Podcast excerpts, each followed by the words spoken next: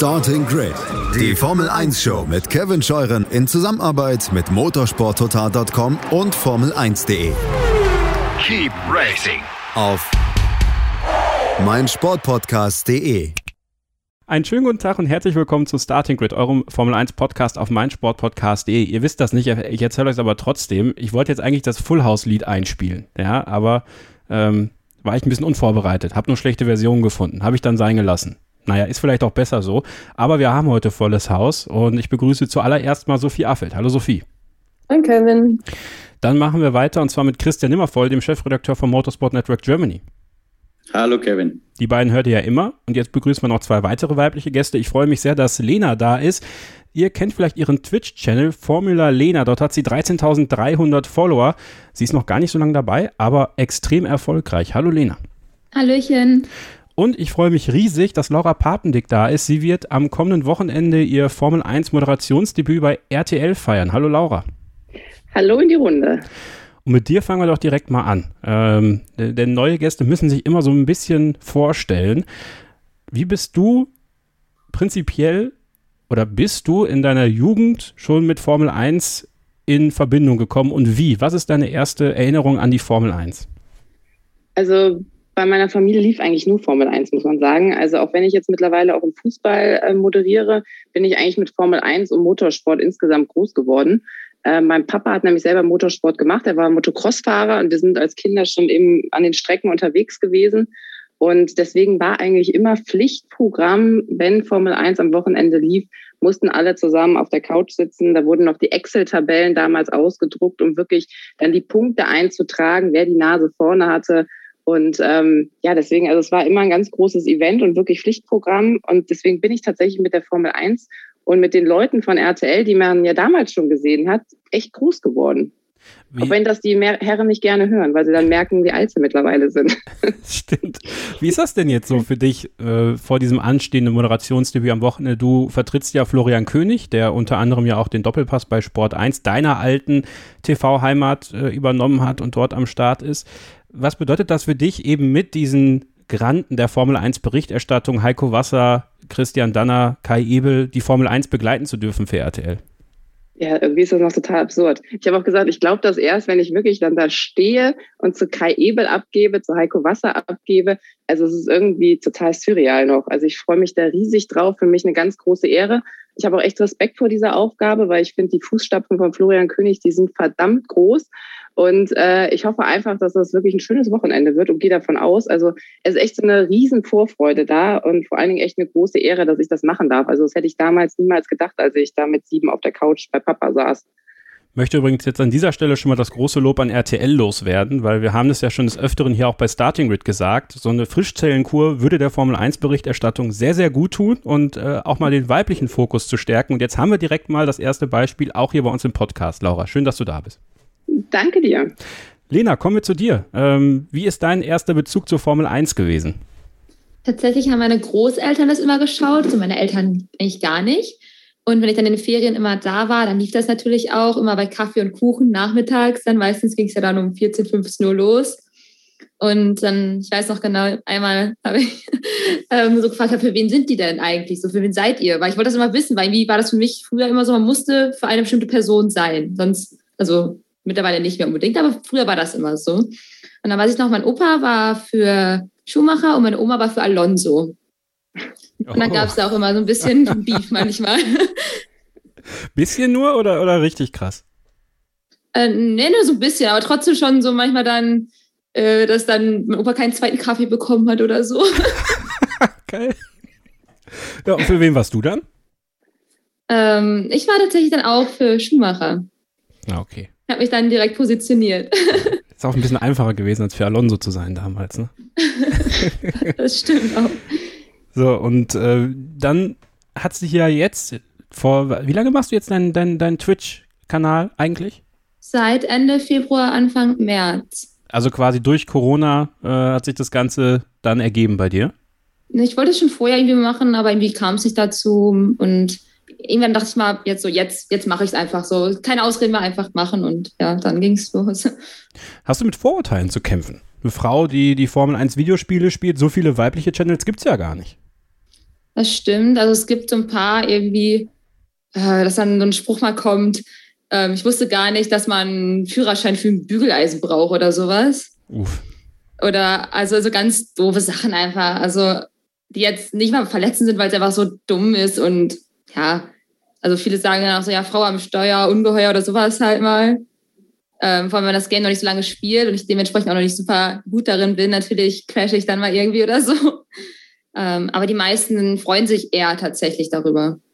Was ich bei dir cool finde, ist, dass du auch sehr äh, gut mit Pete Smith und Felix von der Laden äh, unterwegs bist. Also, dass sie dich da auch so ein bisschen mitnehmen. Deswegen da auch nochmal eine weitere Bühne für dich, wie auch jetzt hier im Podcast. Hallo Lena, schön, dass du da bist. Dankeschön für die Einladung. Kommen wir zu den Breaking News, obwohl Sophie, so Breaking waren sie ja gar nicht. Es sind aber trotzdem News äh, und deswegen wollen wir drüber sprechen. Es gibt äh, eine Fahrerbekanntgabe und zwar bei Alpha Tauri. Äh, Pierre Gasly und Yuki Tsunoda dürfen auch nächstes Jahr weiterfahren. Das kam nicht überraschend, ne? ähm, ja, schon überraschender als die, die zweite ähm, Ankündigung, die wir heute gesehen haben oder gehört haben.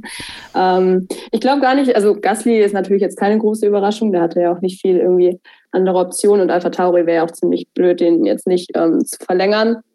Zu Noda, weiß ich nicht, fand ich jetzt gar nicht so eindeutig die Entscheidung. Also ich glaube, zu 100 Prozent sicher war das jetzt auch noch nicht allzu lange. Ähm, insgesamt haben die sich, glaube ich, schon ein bisschen mehr von ihm erwartet. Ich finde die Entscheidung aber trotzdem schon richtig, ihn zu verlängern und auch nachvollziehbar.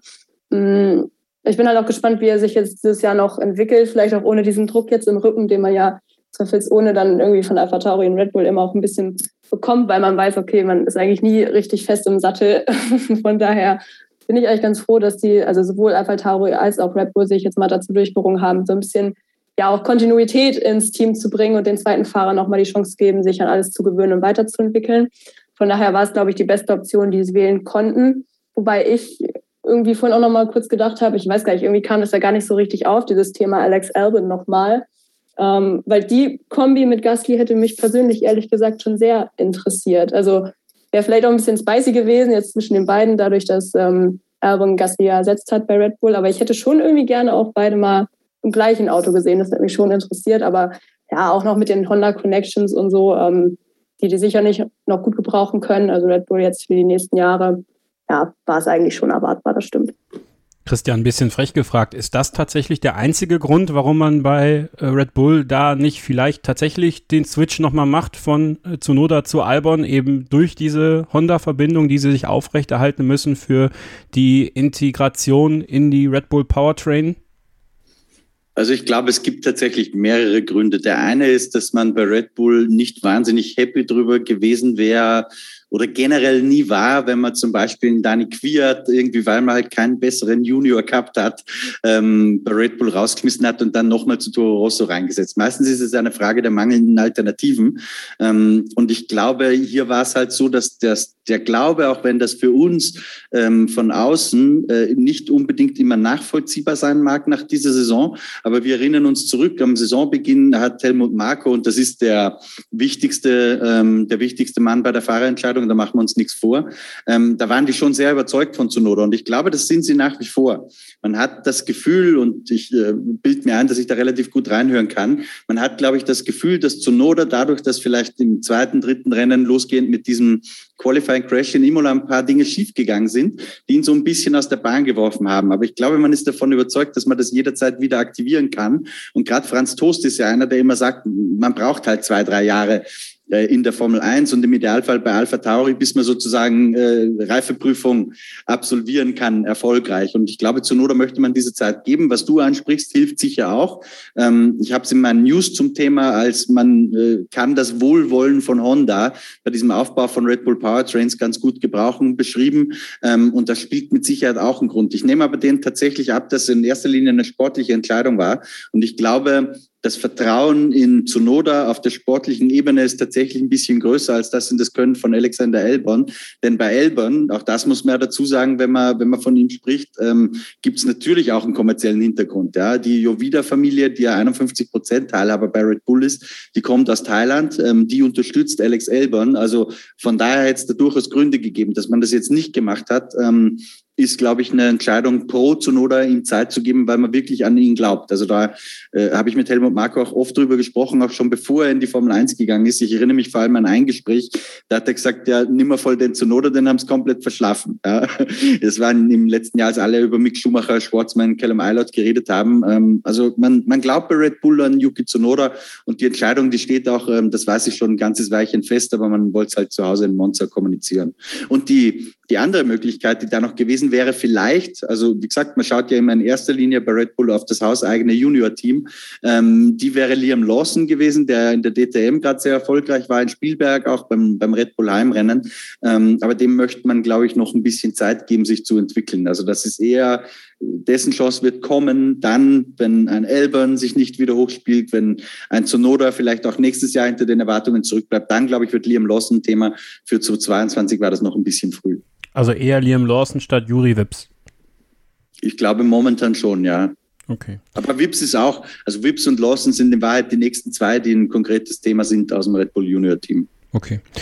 Ja, die Bühne wurde ja äh, Alpha Tauri heute komplett geklaut von Mercedes, denn man hat endlich bekannt gegeben, dass George Russell tatsächlich 2022 dort fahren wird. Gestern bereits gab es die Verkündung, dass Valtteri Bottas zu Alfa Romeo wechseln wird.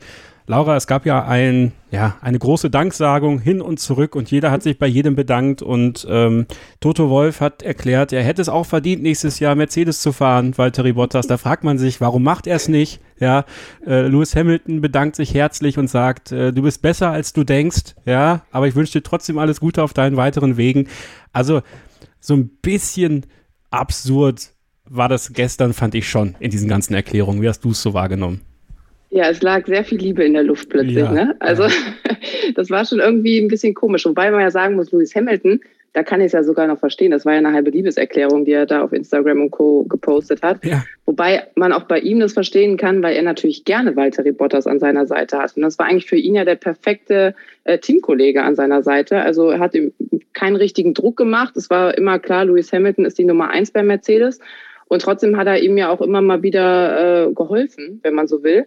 Und ähm, deswegen war natürlich für Hamilton die Entscheidung, dass Bottas geht, vielleicht nicht so gut. Vor allen Dingen, weil eben jetzt äh, ordentlich Konkurrenz kommt mit George Russell. Ich glaube, der wird da schon ein bisschen Feuer machen und den einen oder anderen vielleicht auch wirklich überraschen. Hat auch letztes Jahr ja schon gezeigt, als er mal eingesprungen ist für Hamilton, dass er eben richtig gut im Mercedes performen kann. Und ähm, ja gut, dass bei so einem Abschied natürlich dann alle erstmal gut über die Person äh, sprechen, die geht also das kennen wir ja ne, aus dem Sport. Also es ist ja nicht nur in der Formel 1 so, das ist ja bei Fußballvereinen auch so. Da bedankt sich jeder erstmal bei jedem. Aber im Grunde war das ja jetzt schon seit längerem klar, dass Bottas äh, Mercedes verlassen wird und ähm, ja, dass dann am Ende so ein paar Liebesbekundungen gemacht werden. Das gehört, glaube ich, ein bisschen dazu. Man will ja auch kein äh, irgendwie kein böses Wort dann über den anderen verlieren. Macht ja auch keinen keinen Sinn, muss man ja sagen, am Ende. Nee, hätte es da auch gar nicht gebraucht. Nur ich finde halt so manche Formulierungen so, das ist dann schon so, äh, also gerade wenn, also wie gesagt, ich, ich, bei mir ist es diese Toto Wolf-Äußerung, er hätte es auch verdient, nächstes Jahr bei uns zu fahren. So, dann denke ich so, ja, okay, Hamilton will das eigentlich, du schreibst das einerseits, trotzdem sitzt da Russell. Ich meine, alle wissen warum, ja, sonst hätte man ihn wahrscheinlich auch verloren, aber das neue Team ist ja interessant für Valtteri Bottas, Lena. Alfa Romeo, nicht Williams. Also es war ja, hätte ja auch eine Möglichkeit sein können für ihn, zurückzugehen zu dem Rennstall, der für ihn sehr erfolgreich war und durch den er sich ja erstmal diesen Platz bei Mercedes erarbeitet hat. Aber er geht zurück zu Fred Vasseur, mit dem er bereits bei ALT in verschiedenen Junior-Serien zusammengearbeitet hat, unter anderem. Ähm, ist das für dich die, die richtige Wahl? Alfa Romeo und Valtteri Bottas? Ich kann es mir tatsächlich schon gut vorstellen, dass die da zusammen auch noch ein bisschen was machen, je nachdem, wie die Regulierungen dann im nächsten Jahr auch aussehen werden. Das kann ja auch nochmal einiges wieder aufmischen. Ähm, und ich kann mir gut vorstellen, dass die gut zusammenarbeiten werden. Und ähm, Williams, ähm, wir haben ja schon über Alex gesprochen, dass das eine Option vielleicht für Alex dann wäre, dass die da am Verhandeln sind. Bist du denn der Meinung, dass man, äh, dass bei Valtteri Bottas, ich meine, das war ja auch so, ähm, so, so, eine, so eine Erklärung. In, also man möchte den nächsten Schritt gehen bei Alfa Romeo mit Valtteri Bottas. Ähm, siehst du Alfa Romeo so stark? Also generell, ich meine, der Aufbau, der ist ja auch schon wichtig, unabhängig der neuen Regularien, dass sie mit ihm den nächsten Schritt gehen können? Oder ist der Schritt zurück dann doch größer, deiner Meinung nach? Ich glaube, dass Bottas ein guter Fahrer ist, der dann nochmal auch wirklich einen Schritt da nach vorne bringen könnte. Und man hat jetzt ja auch, ähm, also durch Umstände gesehen, dass das Auto, das ist ja nicht super schlecht oder so. Also ich denke, da geht auf jeden Fall noch was. Und Bottas ist ja auch ein guter Fahrer. Ich finde, der wird manchmal auch unterschätzt. Und ähm, deswegen, ich denke schon, dass sie da sehr gut zusammenarbeiten werden. Sophie, der Kronprinz kommt zu Mercedes, ja? Also das wissen wir jetzt auch endlich final. Wie viel, sagen wir mal, wie viel Rebell steckt deiner Meinung nach in George Russell und wird er den 2022 auch mal rausschauen lassen? Oder schätzt du es dann schon so ein, dass er sich der Situation bewusst ist und vielleicht lieber keine, äh, naja, schlafender Riese ist Lewis Hamilton jetzt nicht, aber äh, sich vielleicht nicht zu aufmüpfig zeigt in seiner Anfangssaison? Kannst du dir vorstellen, dass er genauso ein guter Wingman sein könnte zu Beginn, wie Valtteri Bottas es war?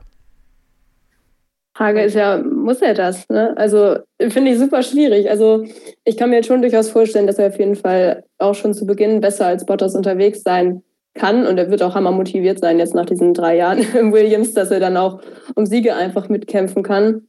Ähm, ich bin auch sehr gespannt, wie, wie das Team auch damit umgeht, ehrlicherweise, wenn es dann irgendwie doch enger wird, als man es jetzt vielleicht äh, vermutet. Ähm, ich glaube, das wird echt ganz, ganz spannend zu sehen. Also die Beziehung zwischen beiden kann, glaube ich, echt bombastisch funktionieren, aber halt auch total in die Hose gehen.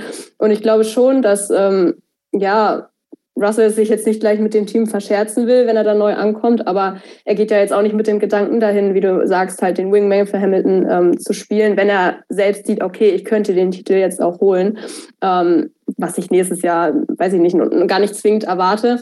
Ich glaube aber trotzdem, dass, dass auch er weiß, an welchem Punkt in der Karriere er steht und natürlich wäre es für ihn auch nochmal eine ganz andere Nummer, einen Titel zu gewinnen, ähm, wenn Hamilton auch noch fährt, so klare Sache, aber trotzdem weiß er im Notfall auch, okay, sonst nehme ich halt noch ein Lehrjahr mit und dann ist Hamilton vielleicht weg und dann ist seine Zeit oder hat er auch noch genug Zeit, ähm, da seine eigene, äh, sein eigenes Ding aufzubauen. Aber ich glaube nicht, dass er zwangsläufig ähm, sofort sich unterordnet und sagt, okay, ähm, hier, ich bin jetzt die Nummer zwei. Also ich glaube schon, dass er versuchen wird, auf Augenhöhe dann auch mit Hamilton zu agieren. Aber wie gesagt, ähm, ich glaube, da kommt es dann auch ein bisschen darauf an, was das Team nachher dann auch sagt. Also da bin ich wirklich sehr gespannt drauf, wie sich das entwickelt. Christian, ich gebe die erste Frage, die Sophie gerade auf meine gestellt hat, mal an dich weiter. Muss er das? Muss er auf Augenhöhe sein mit Lewis Hamilton, weil ich habe mir mal so ein paar Gedanken gemacht. Wäre es nicht viel klüger für ihn, einfach diese Möglichkeit zu nutzen?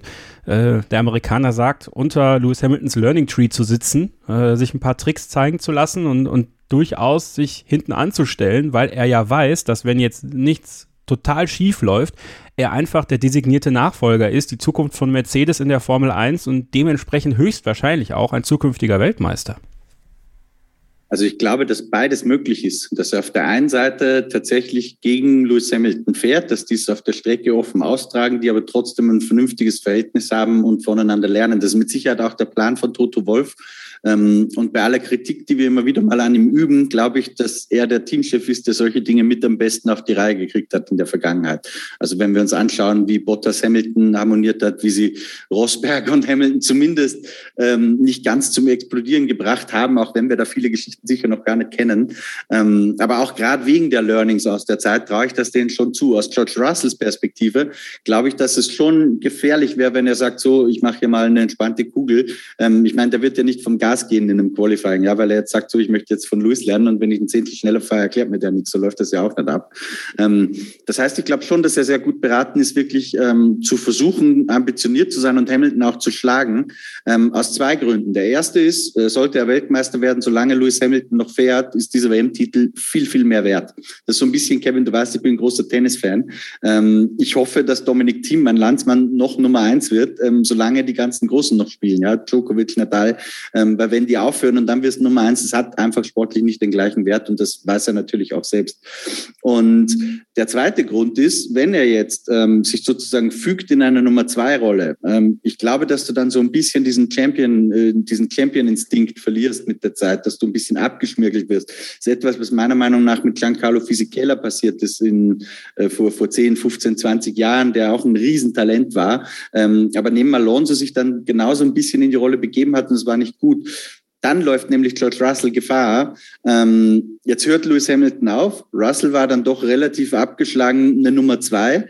Ähm, und dann hat das Team vielleicht nicht das Vertrauen in ihn, ähm, quasi die Rolle von Lewis als Teamleader, als Nummer eins, als Killer, der den Titel holt, zu übernehmen. Und dann ist vielleicht ein Max Verstappen auf dem Markt oder ein Charles Leclerc und dann ist plötzlich wieder einer vor seiner Nase. Also ich glaube, Russell muss dieses Duell annehmen. Ähm, ich finde es viel spannender von der anderen Seite, aus der Sicht von Lewis Hamilton, weil der kann unendlich viel verlieren, zumindest äh, von seinem Ansehen her, wenn er von Russell geschlagen werden sollte. Also das äh, finde ich, dass er sich dem Duell stellt.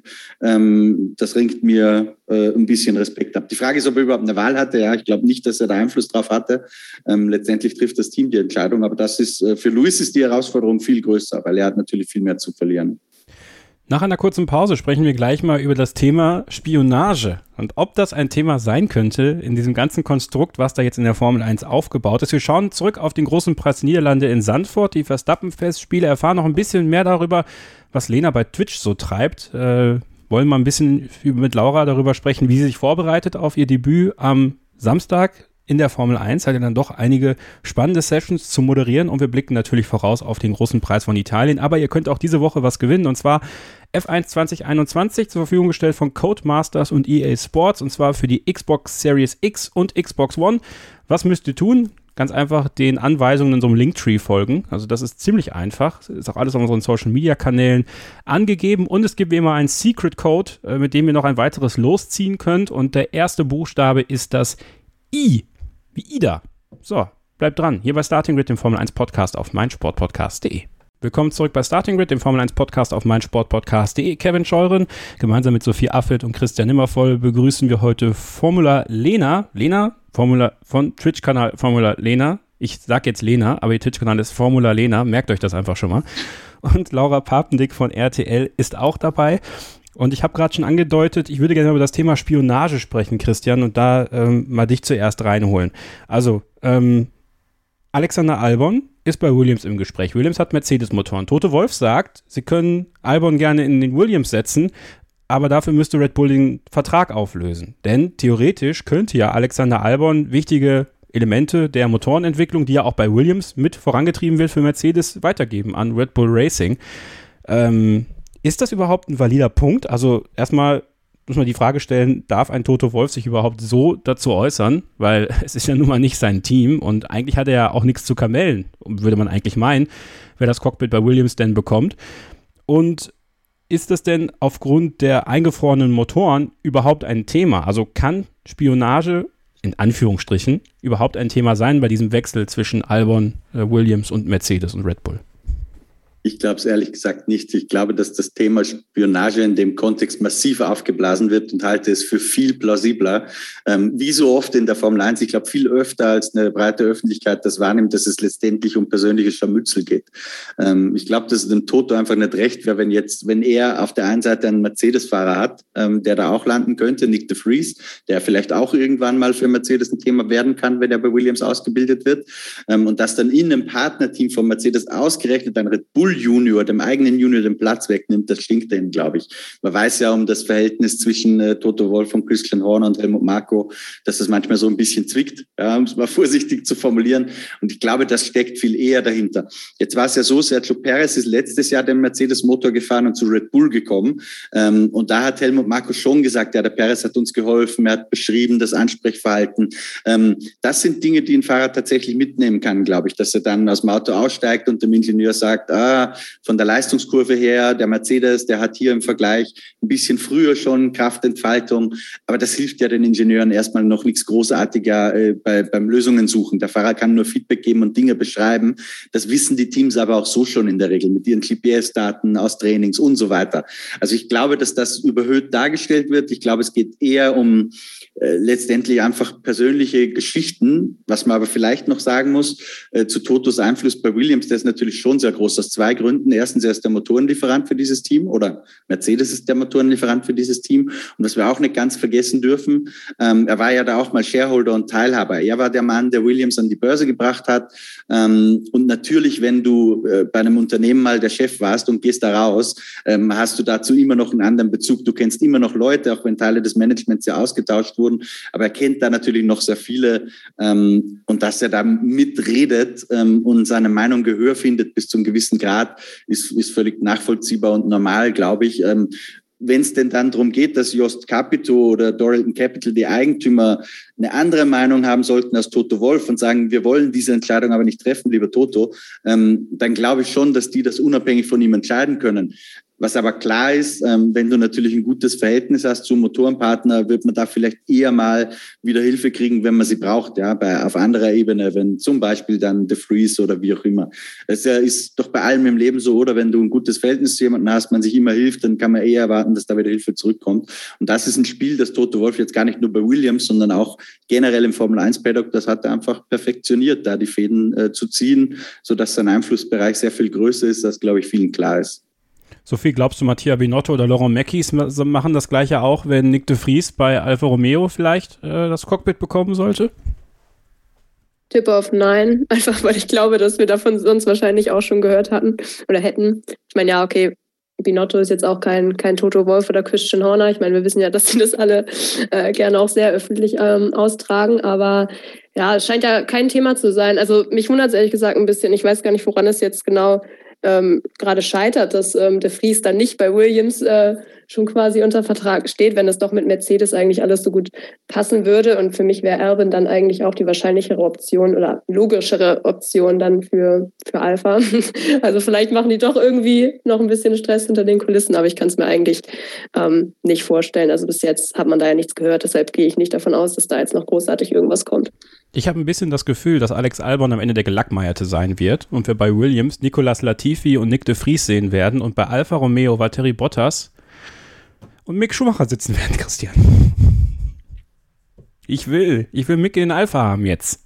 Also ich habe ich hab dir ja versprochen, ich höre mich heute dazu ein bisschen um. Ich habe leider sehr wenig Feedback dazu bekommen, deswegen Ach. kann ich da jetzt kein Update liefern. Ich kann nur sagen, aber es ist gut möglich, dass andere Kollegen besser informiert sind als ich in der Frage. Von meiner Seite, von den Quellen, mit denen ich spreche, gibt es keine Indizien dafür, äh, dass Mick zu Alpha geht. Ähm, aber es wird ja von sehr vielen Leuten behauptet, also die werden sich das auch nicht aus dem Finger saugen, nehme ich an. Ich selbst, ähm, ich kann nur von, von meinen Quellen sprechen, ich habe da jetzt noch nichts gehört. Aber vielleicht bin ich morgen schon schlauer, das hilft natürlich jetzt dem Podcast-Zuhörern nichts mehr. Aber dann ja. sicher nicht. Das ist eigentlich schade, oder? Ich meine, das ja. würde Haas jetzt, glaube ich, gerade viele Probleme lösen, aber ja, ja was eben. nicht ist, das ist nicht. Dann lass uns doch mal auf die. Aber vielleicht noch, äh, das ist jetzt aber nur logisch hergeleitet, ja, das ist jetzt nicht was, was ich aus, aus Quellen oder ähnlichem habe. Ähm, aber Haas rückt natürlich sehr, sehr viel näher an Ferrari ran äh, im nächsten Jahr, weil wir ja die Budgetobergrenze, die, die kickt ja auch dieses Jahr schon. Ähm, aber Ferrari hat noch einen Gleitpfad gehabt, wie alle anderen Top-Teams auch zum Personalabbau. Da gab es so gewisse Fristen und Klauseln, würde jetzt viel zu weit führen, das im Detail zu erklären. Das heißt, wo Personal abgebaut werden muss von den Top-Teams, das ja, das wird manchmal vergessen, dass die Schattenseite des, der Budgetobergrenze heißt, Menschen werden arbeitslos. Ja? Ähm, Ferrari macht es halt so, dass ein Teil der Mitarbeiter, die entlassen werden müssen, einfach in Maranello in dem Büro dort abgestellt werden und die werden für Haas arbeiten. Das ist ja gut für Haas. Ähm, das ist gut für die Mitarbeiter, die sich nicht einen komplett neuen Job suchen müssen. Und davon wird natürlich auch Haas profitieren, weil man noch mehr Ressourcen von Ferrari mitnutzen kann, sozusagen. Also die werden angestellt sein beim Haas-Team natürlich, alles andere wäre ja auch nicht legal. Aber natürlich sind das de facto Leute, die von Ferrari kommen und in Maranello auch arbeiten, in, nehme ich an, Büroräumen, die von Ferrari an, an Haas vermietet werden dann und so weiter. Also, und ich glaube, der Masterplan ist einfach, Haas hier zu so ein bisschen einem Junior-Team von Ferrari aufzubauen. Und da wäre so gesehen wäre es natürlich wieder komplett unlogisch, ähm, Mick in die Hände von Fred Vasseur, dem Freund von Toto Wolf, zu geben. Das, äh, deswegen kann ich es mir ehrlich gesagt bis jetzt nicht vorstellen, was da die Twitterier verbreitet.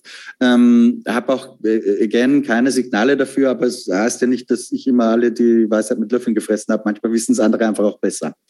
Denn man muss ja sagen, nach diesem Holland Grand Prix, und da kommen wir jetzt mal langsam drauf zu sprechen, Lena, ähm, die Situation bei Haas ist eigentlich so vergiftet, meiner Meinung nach, dass man vielleicht sogar gut dran tun würde seitens Ferrari, das Ganze so ein bisschen aufzulösen und äh, Mick Schumacher nicht vor eine für ihn vielleicht mental am Ende unlösbare Aufgabe zu setzen, weil Nikita Mazepin wird da sicherlich nicht nachgeben. Wie siehst du das?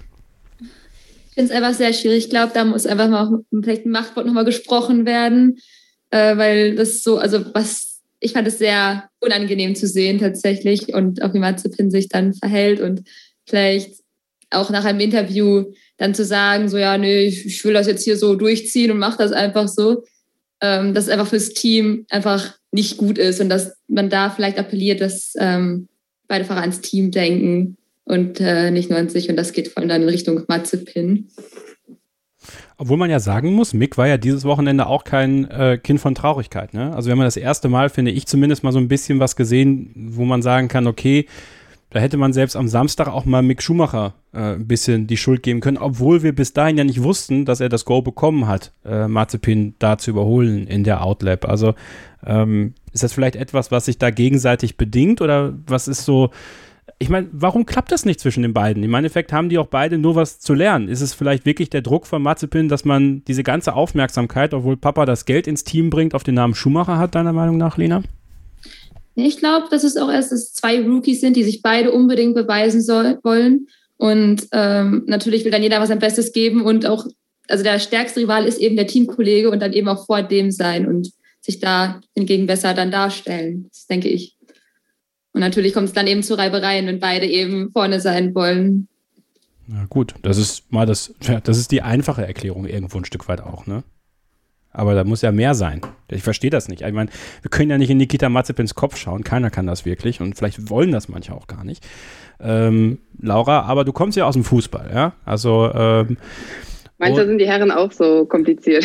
Nee, nee, nee. Ich, ich, will, ich will auf den Traineraspekt kommen. Und äh, so, okay. es, gibt ja, es, gibt ja, es gibt ja genug Vereine, die ihren Trainer dann, äh, und äh, ich, ich sage ja nichts Falsches, du hast ja mal bei Bayer Leverkusen äh, gearbeitet und da ist ja auch der ein oder andere Trainer mal äh, dann gegangen worden, wenn man das Gefühl hat, er hat die Mannschaft nicht erreicht oder die Mannschaft wollte ihn loswerden.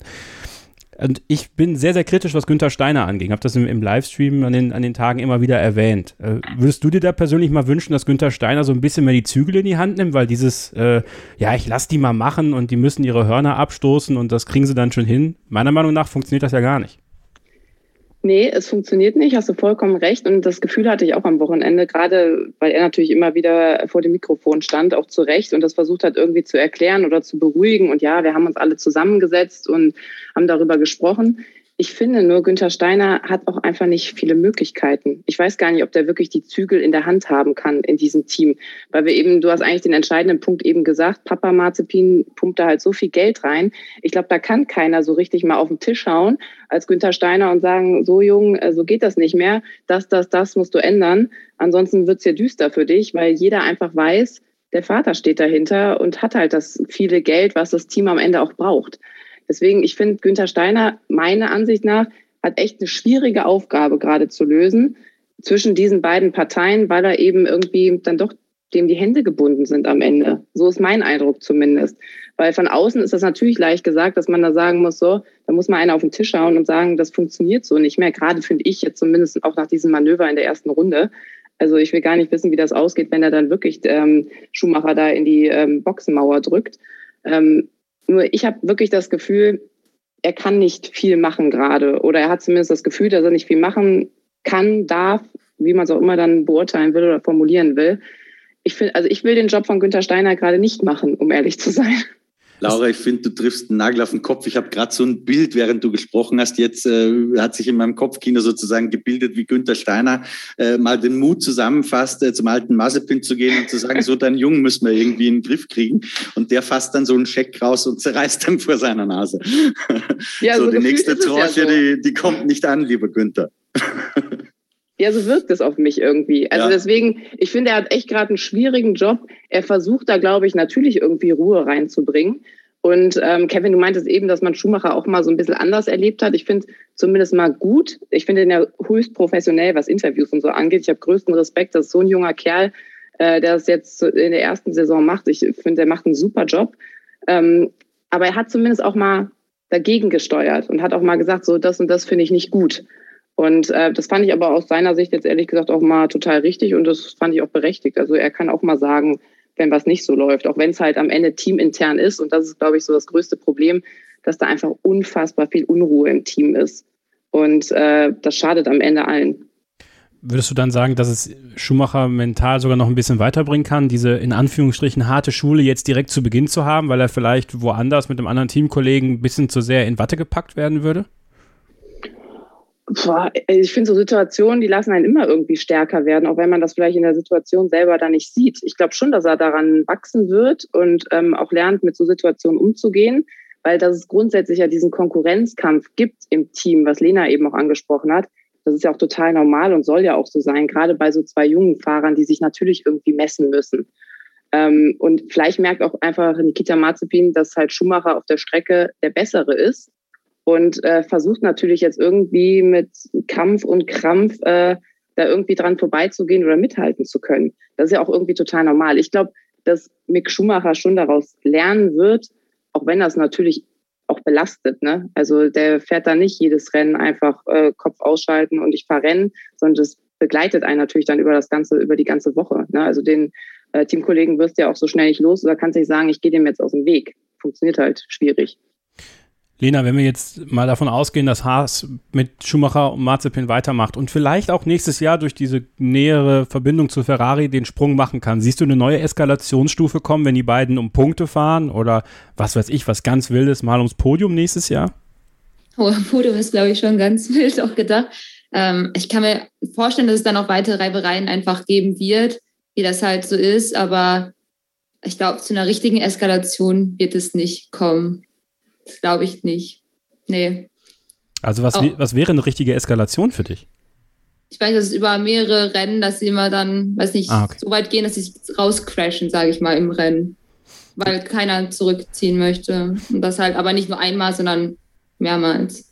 Glaubst du denn, dass es dieses Jahr nochmal passieren wird?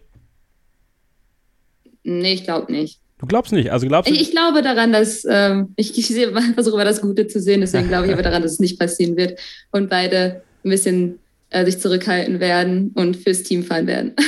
Man muss ja auch aufs Geld achten bei Haas, ne? Hängt ja da auch nicht so locker. Äh, auf der Bank muss man ja sagen, obwohl Papa Mazepin da Geld reinpumpt. Also es ist äh, Sophie eine interessante Gemengelage da bei diesem Team, was so weit hinten ist, äh, dass äh, die einzige Möglichkeit für 1 und 1 und Ural Kali mal ins Fernsehen zu kommen am Wochenende genau diese Situation war. Ne? Diese, diese komische. Ja, also so gesehen äh, eigentlich alles richtig gemacht. Ja. Aber ähm, nee, also Spaß beiseite. Ich weiß nicht, ich finde es auch echt, also für, für Marzipin ist es eigentlich eine sehr bittere Situation auch inzwischen, weil er sich, glaube ich, rein fahrerisch schon leicht gesteigert hat so in letzter Zeit in den Sessions. Also jetzt, ja, er kommt immer noch nicht am Mick regelmäßig vorbei, ist auch klar, aber selbst, also das wird halt echt gar nicht gesehen, sondern jetzt, ne, das sieht man ja auch. Ich meine, er war zwischendurch schneller auch dieses Wochenende, aber wir reden alle wieder nur über diesen einen Vorfall, ähm, oder haben ja noch gar nicht richtig drüber geredet, aber weiß ja jeder, worum es hier geht. Das kann ich auch irgendwie verstehen, dass ihn das frustriert, aber letztendlich ist er natürlich irgendwie auch, auch selbst schuld dran. Und ja, irgendwas muss sich halt ändern, aber wie wir schon festgestellt haben, man weiß nicht was. Und ich finde, das Problem bei Günther Steiner ist auch irgendwie so ein bisschen, warum er auch so ein bisschen blöd aussieht, ist, dass er das ja auch die letzten Jahre schon ein bisschen hatte, dieses Problem, auch mit Magnussen und, und Grosjean. Also, ich weiß nicht, irgendwie scheint er das irgendwie anzuziehen, dass es immer so ein bisschen eskaliert. Also, es wirft natürlich auf das Team an sich auch überhaupt kein, kein gutes Licht. Und ähm, ja, ich meine, sie haben jetzt auch neun Rennen Zeit, das irgendwie in den Griff zu kriegen. Je eher, desto besser. Aber also momentan, weiß ich nicht, sehe ich da auch für die PR-Abteilung die nächsten Wochen noch ein bisschen äh, Überstunden anfallen, ehrlich gesagt. Das befürchte ich auch. Bin gespannt, ob es in Italien dann direkt weitergeht mit der Saga zwischen Nikita Mazepin und Mick Schumacher. Das haben wir natürlich beobachten. Ebenso machen wir jetzt nach einer kurzen Pause dann nochmal den Schwenk zum großen Preis der Niederlande. Welche Fahrer sind uns besonders ins Auge gefallen, positiv oder negativ? Und ihr habt ja die Möglichkeit, ein F1 2021 Spiel zu gewinnen für die Xbox. Und der zweite Buchstabe für den Secret Code ist T wie Theodor. Bleibt dran, hier geht's gleich weiter mit Starting Grid, dem Formel 1 Podcast auf meinsportpodcast.de. Verstappen Boven, das äh, hätte man singen können am Sonntag, am Samstag eigentlich auch schon, eigentlich das ganze Wochenende. Max Verstappen hat den großen Preis der Niederlande dominiert. Äh, Sandford hat ihn zu Recht gefeiert. Sandford hat übrigens auch sehr sauber gefeiert. Mir wurde heute ein Twitter-Thread weitergeleitet, den ich mal verlinken werde in den Show Notes dass das sehr, sehr sauber vonstatten gegangen ist da. Kein Vergleich zu Belgien, äh, wo man ja wirklich schlimme Bilder gesehen hat nach dem äh, großen Preis von Belgien in Spa-Francorchamps, äh, vollgemüllte Hänge. Das war in Sandford überhaupt nicht so. Da hat man nämlich äh, proaktiv schon dran gearbeitet, dass die Leute ihre alten Becher und sowas dann entweder wieder benutzen oder dann für Pfand wieder zurückgeben können. Und auch sonst muss man natürlich fairerweise sagen, ähm, in Sandford gab es halt auch nur Tribünen. Ne? Da kannst du halt auch nicht so viel auf den Hängen liegen lassen. Aber auch generell hat man ja viel gemacht. Man konnte nicht mit dem Auto reinfahren. Man hat äh, versucht, das alles sehr, sehr sauber zu halten. Also Chapeau an die Organisation in Sandford. Sophie, du wärst im Nachhinein, glaube ich, lieber da gewesen als ins Bar, ne? Ja, ich habe in der Tat äh, mit meinem Bruder noch drüber gescherzt. Also ähm, wäre auf jeden Fall, hätte man mehr von gehabt wahrscheinlich. also ich bereue es immer noch nicht, äh, diesen Ausflug nach Spa, aber was man da gesehen hat, das war ja schon Wahnsinn. Also diese Party da, ich meine, wie gesagt, wir haben die Bilder alle noch vor Augen und ich weiß nicht, selbst am Fernseher war es echt schon Gänsehaut, aber ich glaube vor Ort war das halt echt nochmal was ganz anderes. Also es war echt mega, mega cool zu sehen. Es scheint echt Spaß gemacht zu haben. Da war ich doch ein bisschen, ein bisschen neidisch. Aber vielleicht ja nächstes Jahr. Oder ich mache nächstes Jahr einfach beides. Auch nicht schlecht. Witzig übrigens, ich habe das Thema Corona einfach versucht, das ganze Wochenende aus meinem Kopf zu verbannen, ja, als ich diese Szenen gesehen habe und auch dann diesen Moment einfach zu nehmen und zu sagen, okay, schön, kann auch normal sein, dass einfach ganz viele Menschen wieder mal zusammen feiern und die Strecke hat es auch hergegeben. Ich musste mich erst dran gewöhnen, Christian. Wir haben ja im, im Livestream am Freitag darüber gesprochen ich bin dann wärmer geworden. Also ich muss tatsächlich sagen, so jetzt im Nachhinein mit den 2022er Autos, dabei bleibe ich nach wie vor. Mit den 21er Autos ist Sanford ganz, ganz schwer, vor allem wenn DRS halt in der Steilkurve nicht erlaubt ist, weil ähm, dann die Überholmöglichkeiten, es gab ja wenige, aber dafür recht schöne Überholmanöver. Ähm, aber mit den, mit den Ground Effect Autos, mit weniger Dirty Air, könnte ich mir das dann in Sanford noch ein bisschen besser vorstellen. Genau, und DRS, das ja, so wie es aussieht, das hat Michael Masi nach dem Rennen dann auch angedeutet, dass das nächstes Jahr dann schon wie geplant auch durch die Steilkurve freigegeben wird. Und dann glaube ich auch, dass es auch eine Rennstrecke ist, eine richtige, wo man auch zweikämpfen kann über alles andere müssen wir, glaube ich, gar nicht mehr reden, denn alleine schon wie diese Achterbahn, und das ist es ja wirklich im Fernsehen rüberkommt, das ist einfach so eine erfrischende Abwechslung äh, zu diesem Parkplatz Einheitsbrei, den wir teilweise in anderen Ländern haben. Ähm, das finde ich schon toll. Und auch die doch teilweise deutlich näher äh, stehenden Leitplanken und so weiter. Wie, ich gesagt habe, dabei bleibe ich auch, Kevin, in einem unserer Livestreams. Ich hoffe, dass das alles immer gut geht. Ja, das steht über allem. Wenn es das tut, äh, ist es einfach erfrischend. Also ich finde, das war ein absolut gelungenes Debüt und vielleicht noch eine Wortmeldung von einem meiner Kollegen aus der Redaktion. Wenn da nicht Saudi-Arabien wäre, wäre das eindeutig Promoter des Jahres. Ja, definitiv. Also ein bisschen Glück hatte meiner Meinung nach Sebastian Vettel äh, am Sonntag, weil ähm, das T-Bone Steak hätte, glaube ich, nicht so gut geschmeckt, äh, wenn Valtteri Bottas da seitlich reingeknallt wäre, auch wenn es äh, nicht so schnell war. Aber Valtteri Bottas hat herausragend reagiert, als Vettel sich in Kurve 3 gedreht hat. Ansonsten ähm, ist halt die nächste Frage, die ich jetzt erstmal an Lena gebe. Wer war denn Fahrer des Tages? Für mich war es auch tatsächlich ähm, Perez ich finde es sehr schön, dass er sich da durchs Feld geflügt hat von hinten. Ähm, also es war echt also gut, schön zu sehen. Das hat mich auch für ihn gefreut, weil das war echt, ist alles ein bisschen doof gelaufen, ja, vorher für ihn. Ja, wie schätzt du seine Lage generell bei Red Bull ein? Er wurde verlängert für nächstes Jahr. Ähm, man möchte mit ihm weitermachen. Schätzt du ihn so ein, dass er, dass er genau dieses Jahr jetzt einfach braucht? Weil den, den Erwartungen von Red Bull, muss man ehrlicherweise sagen, ist er noch nicht gerecht geworden. Ich glaube schon, dass er auf jeden Fall äh, noch was geht, weil ich finde, er ist ein sehr guter Fahrer. Und er hat jetzt ja auch gezeigt, ähm, einige Rennen, dass er was drauf hat. Und ich denke, ähm, gegen einen Max Verstappen verglichen zu werden, ist immer schwierig, egal wer man ist. Ähm, von daher macht er schon seinen Job sehr, sehr gut. Müsste man ihn nicht eher mit so einem wie Valtteri Bottas vergleichen? Und selbst da äh, ist er jetzt nicht so äh, sehr im Vorteil. Ja, also ich finde, ähm, ist, man muss es also sehr differenziert einfach sehen. Mhm. Ähm, hm, also wenn Paris jetzt mit Max verglichen wird, ähm, es ist also, ich weiß gar nicht, wie ich das sagen soll, aber ähm, Bottas war halt immer wirklich extrem der Wingman einfach für Luis und wurde auch so gehandhabt. Ah, okay, ja. Und ich finde, bei, bei Red Bull ist es nicht so extrem, zumindest wirkt es nicht so. Ich finde, da achten die auch schon momentan zumindest auch auf Paris, dass er da ähm, das bekommt. Das stimmt, das stimmt. Ich finde, sie gehen, sie gehen da verhältnismäßig fair mit ihm um. Da haben andere Fahrer schon mehr abbekommen zum jetzigen Zeitpunkt. Also ähm, da muss man sagen, ist man vielleicht ein bisschen, bis, nutzt man die Erfahrung von Paris einfach mal. Laura, welcher Fahrer hat dich beeindruckt am Wochenende? Also ich hätte tatsächlich auch Paris gesagt ähm, als erstes. Ich fand halt auch cool, das wurde ja immer wieder eingespielt, der Funk von ihm, ähm, wenn er dann einen überholt hatte und dann direkt die Frage, who's next, who's next? Also das fand ich irgendwie äh, das Bild des Tages. Also er hatte richtig Bock drauf, auch da das äh, Feld mal ordentlich aufzumischen. Ich finde aber auch großes Lob an Max Verstappen. Also den Heim Grand Prix, der Druck ist riesengroß, die Kulisse, die drückt natürlich auch, auch wenn es natürlich für uns mega geil aussieht, wenn alles orange ist und da Stimmung ist auf den Tribünen und man tatsächlich kurzzeitig vergisst, dass Corona noch existiert. Ähm, trotzdem ist das ja auch ein Wahnsinnsdruck, den Max Verstappen spüren muss. Und ich finde, der geht so cool damit um, mit diesem, mit diesem ganzen Druck, mit dieser Situation, dass der ganze Fokus auf ihn gerichtet ist. Und dann musst du halt auch erstmal das Heimrennen so dominieren und gewinnen. Und ähm, deswegen würde ich auch äh, Max Verstappen als sehr positiv herausstellen wollen. Siehst du die Parallelen zu Michael Schumacher? Wir hatten ähm, einige Male so diese Rückmeldung, der erinnert mich an Schumi 94, so dieser, dieser Fokus, dieses, dieses Schnellsein, dieses, dieses wirklich massiv sich darauf zu konzentrieren, äh, Weltmeister zu werden. Äh, siehst du diese Parallelen auch? Ja, die kann man durchaus sehen. Also ähm, ich glaube, Max Verstappen, der checkt natürlich auch, dass jetzt in diesem Jahr die Chance riesengroß ist, dass er tatsächlich zum ersten Mal Weltmeister wird. Und äh, für uns als Zuschauer ist natürlich auch total schön zu sehen, dass da halt so ein Zweikampf entsteht. Und ich glaube auch tatsächlich, dass es den bis zum Ende der Saison geben wird. Mal gucken, wer am Ende dann die Nase vorn hat. Also ähm, deswegen sehe ich da schon parallel und der Fokus ist halt voll und ganz auf Max Verstappen jetzt gerichtet. Und ähm, wie gesagt, ich finde es beeindruckend, weil man darf auch nicht vergessen, gefühlt ist der ja schon seit 20 Jahren dabei, ne? so ist es ja auch schon fast. Ähm, aber ist halt trotzdem noch ein total junger Kerl.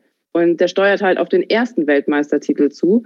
Und da musst du erstmal so cool bleiben, keine Fehler machen, obwohl das Publikum, ich will nicht sagen, das erwartet jetzt auch einen WM-Titel, aber irgendwie ist es ja dann schon so. Also jeder fiebert ja da in den Niederlanden äh, mit ihm mit.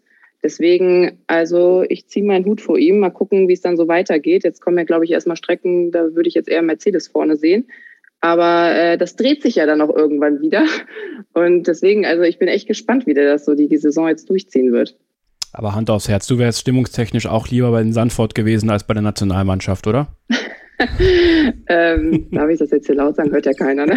Oh, hey. äh, tatsächlich, tatsächlich schon äh, muss ich sagen. Wobei ich ja zumindest mal ein gutes Spiel gesehen habe in der Nationalmannschaft am Sonntagabend. Ne? Das, das sei noch vielleicht dazu gesagt. Also zumindest gab es da mal schöne Tore und die Stimmung war auch besser. Aber das war natürlich nicht zu vergleichen mit den Bildern in Sandford. Das stimmt. Am Wochenende übrigens Formel 1 bei RTL. Deswegen ist Laura Papendick heute auch da. Wir sprechen gleich noch ein bisschen darüber, was uns erwarten wird. Da freue ich mich schon sehr drauf. Und wir machen mal weiter mit Sophie. Äh, jetzt haben wir Perez gehört und Verstappen gehört. Hast du einen anderen Fahrer des Tages oder würdest du bei einem der beiden mitgehen? Äh, ich habe mich echt fast schon eingeschaltet. Also Perez, muss ich ganz ehrlich sagen, äh, ja klar, er ist sehr aufgefallen durch die ganzen Überholmanöver, aber ansonsten bin ich eigentlich eher zwiegespalten äh, das ganze Wochenende gesehen. Ähm, Quali, gut, war nicht nur seine Schuld, aber hatte er auch seinen Anteil dran, meiner Meinung nach. Und auch mit dem Flatspot am äh, Anfang des Rennens, da wäre, glaube ich, sonst noch mehr drin gewesen. Von daher kann ich das nur so mäßig nachvollziehen. Verstappen an sich gehe ich an sich ähm, ja auf jeden Fall mit. Also da kann man echt nicht, nicht meckern. Aber ich habe in der Tat mir ähm, Pierre Gasly aufgeschrieben. Es wundert mich ein bisschen, dass den auch keiner genannt hat, weil ich finde, also den kann man überhaupt nicht ankreiden dieses Wochenende. Also es ist mit P4 in der Quali wieder, ich glaube, mit seinem bestes Quali-Ergebnis wieder gewesen, ähm, hat er wieder seine Stärke mega bestätigt, die er ja auch im Verlauf der Saison echt schon oft gezeigt hat. Aber vor allem konnte er es halt auch mal übers Rennen bringen. Und das war ja so ein bisschen immer das Problem diese Saison, dass er halt die gute Quali-Position nicht immer auch in die Punkte irgendwie ummünzen kann. Und dass er eben diese Position auch gegen die Ferraris so, ja, ziemlich souverän verteidigen konnte, fand ich schon echt äh, stark. Also Strategie hat er auch gut mitgespielt und ich glaube, ja, der kann jetzt mit einem super guten Gefühl auch nach Monster fahren, was er sicherlich eh gerne tut mit den Erinnerungen, die er da hat. Aber ähm, ich glaube, er hatte einfach mega viel Spaß dieses Wochenende und da hat einfach alles äh, ja relativ perfekt funktioniert. Ich glaube, nach vorne ging halt einfach nicht mehr, weil der Mercedes dafür dann halt doch noch zu stark ist. Aber letztendlich konnte ich irgendwie über gar nichts meckern bei seiner Performance. Deshalb war das für mich so ein bisschen der Driver of the Weekend. Gegen ein kräftiges What did we just do? Hätte ich am Wochenende auch nichts einzuwenden, muss ich sagen. Also ich denke gerne an Monster letztes Jahr zurück. Ähm, so, jetzt haben wir Verstappen, Perez, Gasly. Christian, wen nominierst du als Fahrer des Tages am Wochenende? Oder als Fahrer des Wochenendes, wie auch immer. Ja, es gab ein paar. Also ich würde mit allen mitgehen, aber ich möchte auch noch was anderes in die Runde werfen. Darum werfe ich noch Fernando Alonso rein, ähm, weil er am Start die meisten Positionen gewonnen hat, nämlich zwei. Das hat mich übrigens am meisten überrascht, dass äh, am Start nicht mehr passiert ist auf dieser engen Strecke durch diese Kurve 3 durch vor allem. Ähm, und weil er auch am Ende dann noch äh, Carlos Sainz niedergerungen hat. Deswegen würde ich so ähm, Fernando Alonso. Aber es gab ein paar. Also selbst Nicolas Latifi hat mal ein schönes Überholmanöver gegen Mazepin muss man den Mut haben, Mazepin zu überholen. Äh, in Kurve 1 außen gezeigt, wo ja auch Perez an Norris vorbeigegangen ist. Also es fällt mir immer schwer, sowas festzulegen. Aber Alonso, finde ich, hat auch ein bisschen Licht verdient. Ja, was ich nämlich mache. Ja, bitte. Sorry, ich wollte dich gerne recht. Kurze Frage nur zu den Überholmanövern. Die waren ja relativ am Ende. Ich glaube auch gegen, gegen Science und ich weiß nicht, wer das jetzt noch war. Aber hat man die, also habe ich die einfach nur verpennt oder hat die Regie die nicht gezeigt? Weil irgendwie ist das an mir so ein bisschen vorbeigegangen. Also Sainz und Alonso wurde nicht gezeigt im Fernsehen. Ähm, da ja. musste man in die Onboard von Fernando Alonso bei F1 TV gehen, weil die, ich weiß nicht, ob es auch gar nicht eingefangen wurde. Auf jeden Fall äh, haben sie es nicht gezeigt. Latifi gegen Mazepin haben sie, meine ich, im Replay gezeigt, Christian, ne? Ja, genau, ja. haben sie.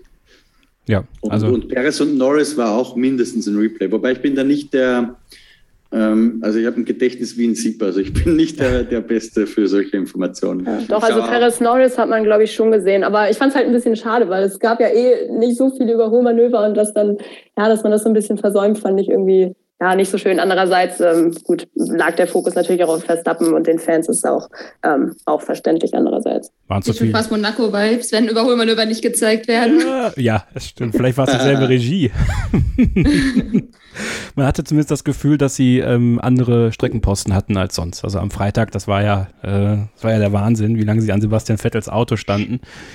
Ja, also was ich eigentlich machen möchte, ist, ähm, den Fahrer des Tages hier im Podcast sozusagen zu küren. Also wir haben Verstappen, Gasly, Perez, Alonso. Ähm, das Ding ist, ich würde bei, das, also wenn ich jetzt bei einem mitgehe, dann ist der es ja. So, dann, dann hat er quasi eine Stimme mehr. Ähm, und ich würde bei Verstappen mitgehen, weil das musst du erstmal schaffen. Und Max Verstappen hat es nicht immer geschafft bei seinen Heimrennen, und das war ja bislang immer nur in Belgien, äh, seine teilweise Übermotivation wegzustecken äh, und dann auch wirklich fokussiert zu sein. Und es war sehr viel, sehr viel Ballast auf ihm, glaube ich, auch am ganzen Wochenende. Und das hat er, finde ich, extrem seriös weggesteckt. Äh, am Samstag, als er die Pole geholt hat, den vollen Fokus auf Sonntag. Und selbst Sonntag hatte ich das Gefühl, dass der Fokus dann schon wieder auf Italien gegangen ist. Also er hat sich gefreut, er hat sich mit der Flagge gefreut und die Königin und der König waren da und ähm, das war alles schön und er hat es auch mitgenommen, aber es war auch nicht so enthusiastisch, wie ich vielleicht erwartet hätte. Und ähm, das zeigt einfach, dass er Weltmeister werden will und das ähm, aktuell auch verdienen würde. Lewis Hamilton wird es aber auch verdienen. Also auch ihn muss man eigentlich mit in die Verlosung nehmen. Auch wenn er das Rennen nicht gewonnen hat, hat er sich verdammt gut verhalten, hat äh, sind nicht äh, genau die richtigen Sachen gesagt zum richtigen Zeitpunkt, um vielen, vielen Hatern äh, an, an, der Strecke auch den, den Wind aus den Segeln zu nehmen. Und ähm, das gebührt ihm halt auch irgendwo Respekt, weil es war ja nicht abzusehen, wie es dann für ihn wird. Die Tomaten sind zumindest zu Hause geblieben bei den meisten oder auf dem Campingplatz. Und ähm, deswegen würde ich gerne dann mit Max Verstappen mitgehen. Und das ist halt dann die Entscheidung jetzt. Max Verstappen, Driver of the Day hier äh, von Starting Grid. Und ich würde gerne, und da könnt ihr mir gerne mal eure Meinung zu sagen, also ihr jetzt hier bei mir in der Sendung, ähm, eine Lanze brechen für nicht Lance Stroll. Ähm, den möchte ich übrigens nochmal, also habt ihr das gehört mit Brad? Wie er, äh, sein, sein kleiner Disput mit Brad? Ja, war seinem, Hammer. Seinem Renningenieur. Also, weil sie sich nicht ganz einig waren, was jetzt der OK-Button ist auf seinem, auf seinem Lenkrad. Müsst ihr euch anhören. Ich hab's, ich hab's nicht gehört, Kevin. Kannst du es kurz nacherzählen? Das wird sicher vielen Podcast-Zuhörern ähnlich. Ich bin jetzt einfach mal, ich bin jetzt mal so frei, ich spiele das jetzt ab. So. Boah. Ich mach das jetzt einfach. Das ist so, möge mich die Formel 1 dafür abmahnen. Ich hoffe, sie erlauben es mir. Ach, das, warte mal, ich muss hier noch den anderen. Vielleicht, vielleicht, kann ich währenddessen einfach erstmal meinen Punkt aufmachen, den ich noch aufmachen wollte. Und zwar äh, eine Lanze brechen für die Fans an anderen Rennstrecken. Ähm, ich fand es ein bisschen schwierig ähm, in, der, in der Nachbetrachtung. Ja, das war ein total geiles Fest. Und das hat mega Spaß gemacht zuzusehen. Man wäre auch gerne da gewesen. Nur, mir kommt ein bisschen zu kurz, dass ähm, jede, jedes Land, jedem, je, alle Menschen in jedem, jedem Land sind einfach anders und feiern anders. Und ich finde es ein bisschen schwierig zu sagen, okay, der Promoter in Monza müsste das so machen und der Promoter da müsste es so machen und das müsste so und so laufen. Ähm, ich kann mir halt nicht mehr vorstellen, dass man selbst am Hockenheimring, selbst wenn Mick Schumacher jetzt richtig erfolgreich wird, plötzlich mit irgendwelchen Scooter-Techno-Beats oder wie auch immer da sitzt und alle auf und abspringen. Das ist einfach, das Naturell hat sich einfach verändert und, und die Niederländer sind ein extremes Volk, so gesehen, auf, auf ihre Weise, auf ihre tolle Weise. Und ähm, ich finde es ein bisschen schade, dass das dann jetzt so gerufen wird, das und das muss so und so da und da auch laufen. Ich finde, jedes Land, wo die Formel 1 fährt, hat so ihre eigene Herangehensweise, die Formel 1 zu feiern. Und das finde ich dann fast schon so ein bisschen schade den anderen Ländern und den anderen Fans in anderen Ländern gegenüber, wenn denen jetzt quasi diese Schablone aufgedrückt werden soll, zu sagen, macht's wie in Sandford, weil dann ist es richtig geil. Äh, ich weiß nicht, ob ihr das auch so seht oder ob, das, ob ich das irgendwie falsch sehe, wenn das wenn sich jemand so äußern würde, während ich den Boxenfunk suche. Ja gut, du hast ja schon gesagt, also die Niederländer sind natürlich auch so Feierbiester, ne? Hat ja auch Louis van Gaal damals ja, gesagt. Ja, genau. Ähm, die feiern natürlich anders, aber so wie du sagst, ich finde das auch nicht schlimm, dass es woanders halt einfach anders aussieht auf den Tribünen, anders gefeiert wird.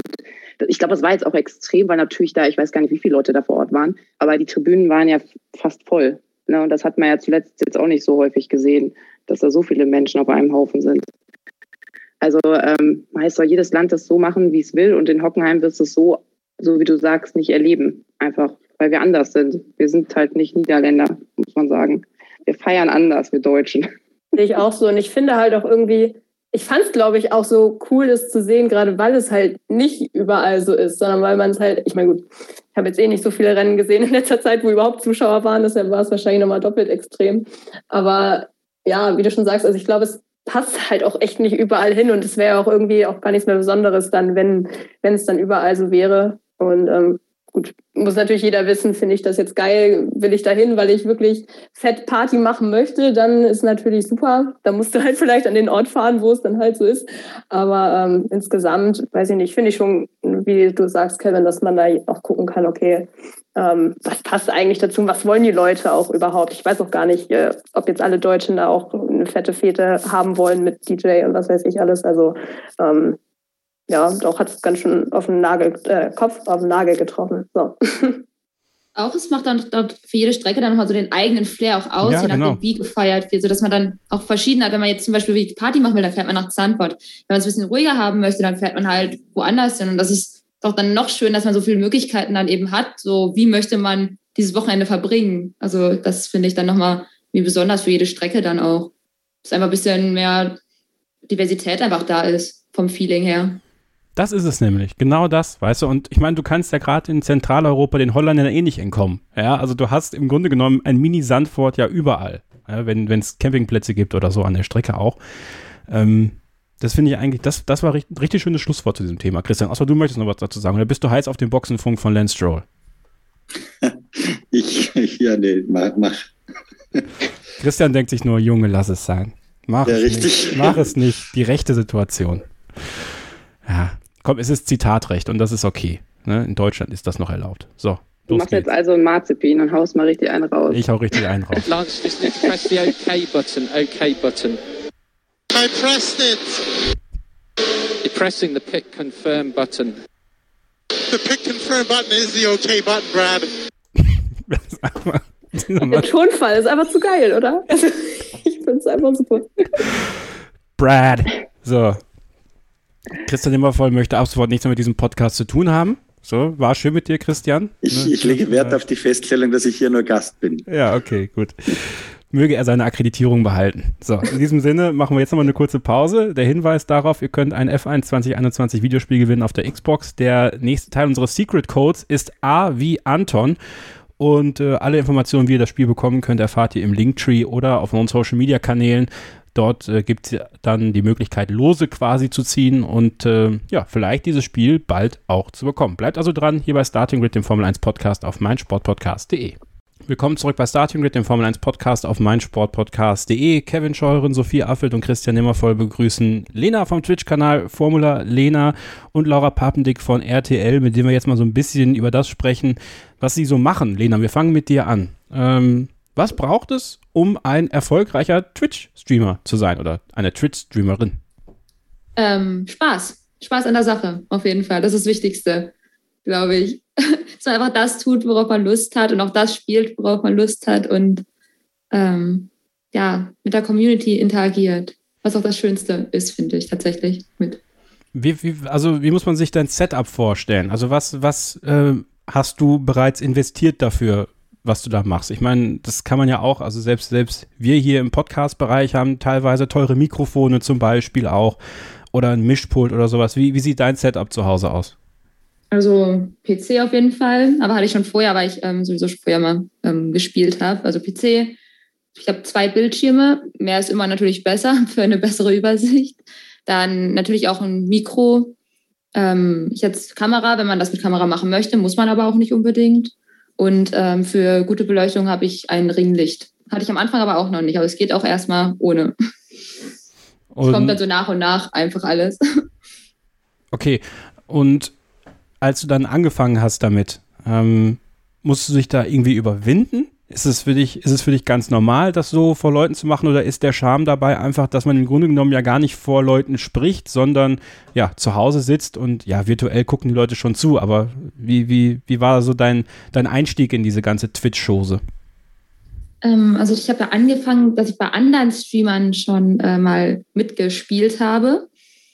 Ähm, und ich glaube, dadurch fiel mir das dann auch ein bisschen leichter. Und ich habe bei meinem allerersten Stream auch selber gar nicht alleine gespielt gestreamt, sondern es waren noch andere mit mir im Discord. Und dadurch, dass ich dann auch immer diesen Unterhaltungsfluss dann hatte und nicht so alleine einfach nur da saß, hat mir das, glaube ich, für den Anfang extrem geholfen. Und dann kommt man halt rein und dann hat es mich auch irgendwie nicht mehr gestört, alleine vor meinem Bildschirm zu sitzen und ähm, ja, mit den Leuten.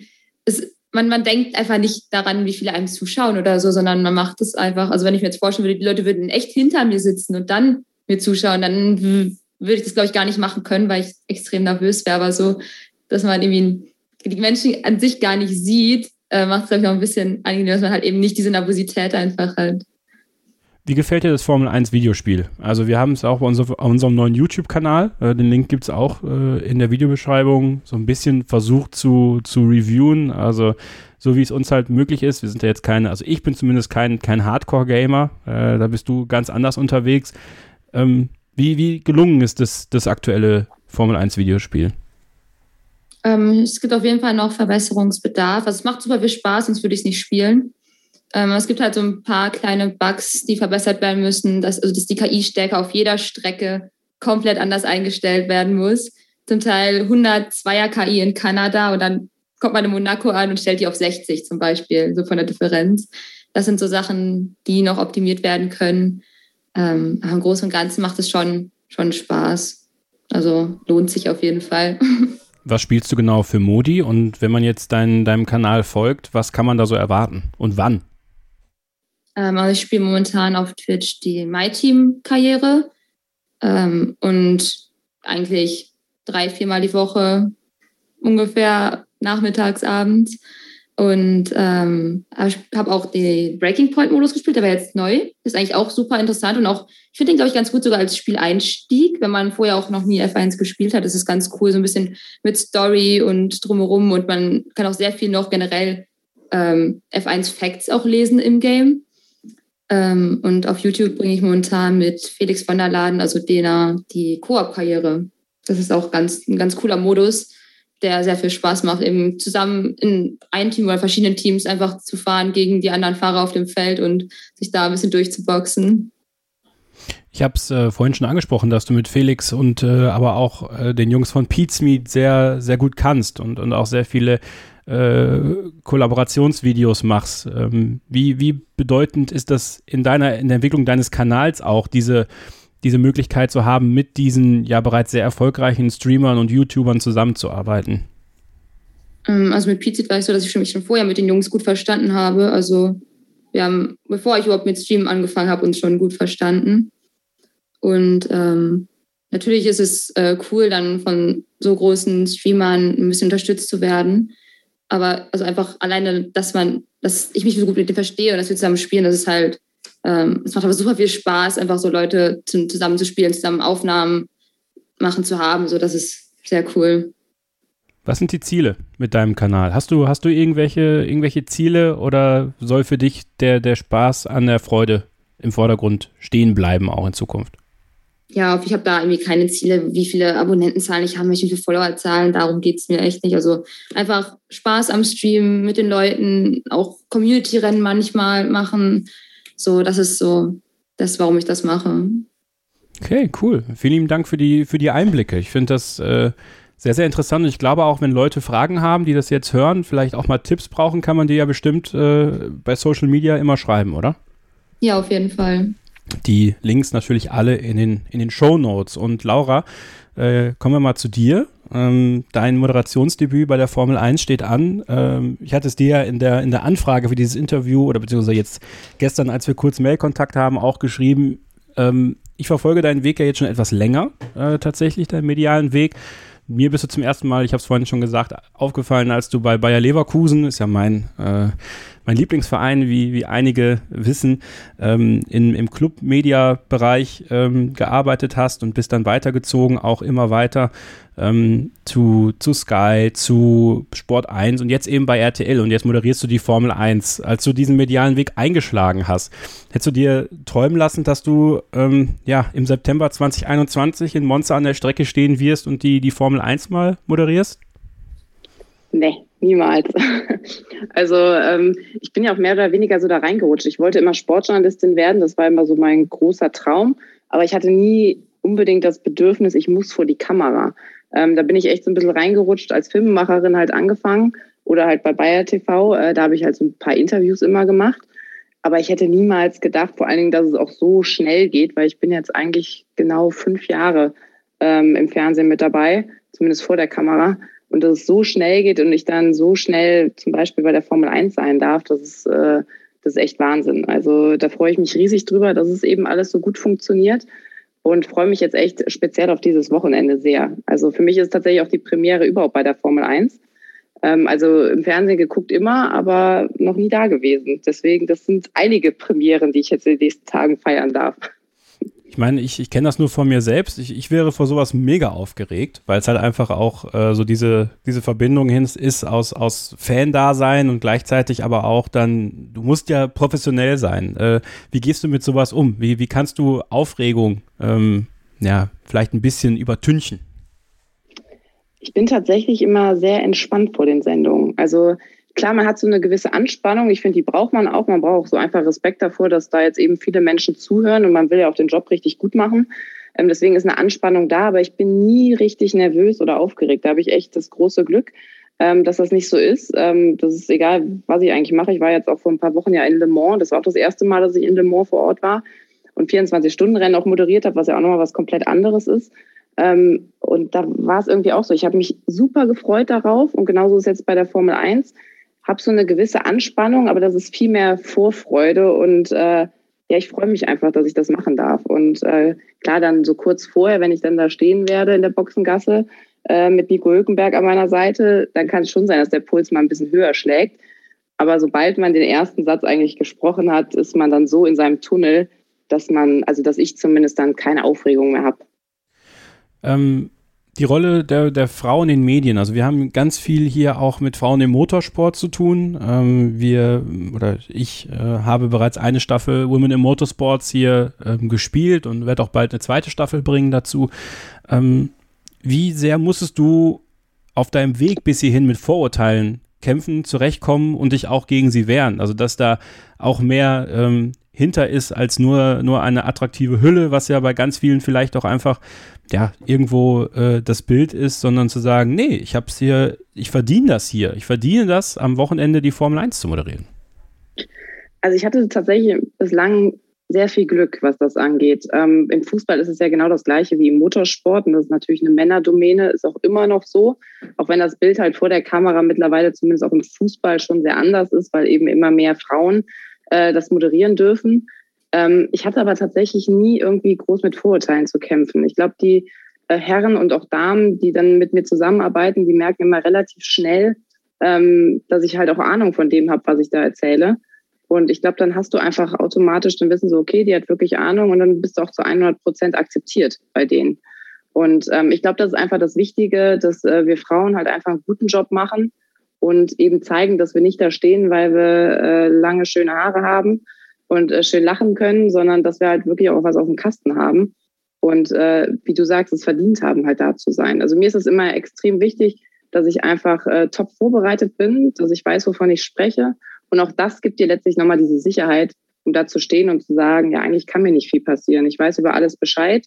Ähm, ich freue mich drauf, aber bin jetzt nicht so nervös, weil, wie gesagt, also live kann immer irgendwas anders laufen, als man es vorher geplant hat. Und das ist auch fast immer so beim Fernsehen.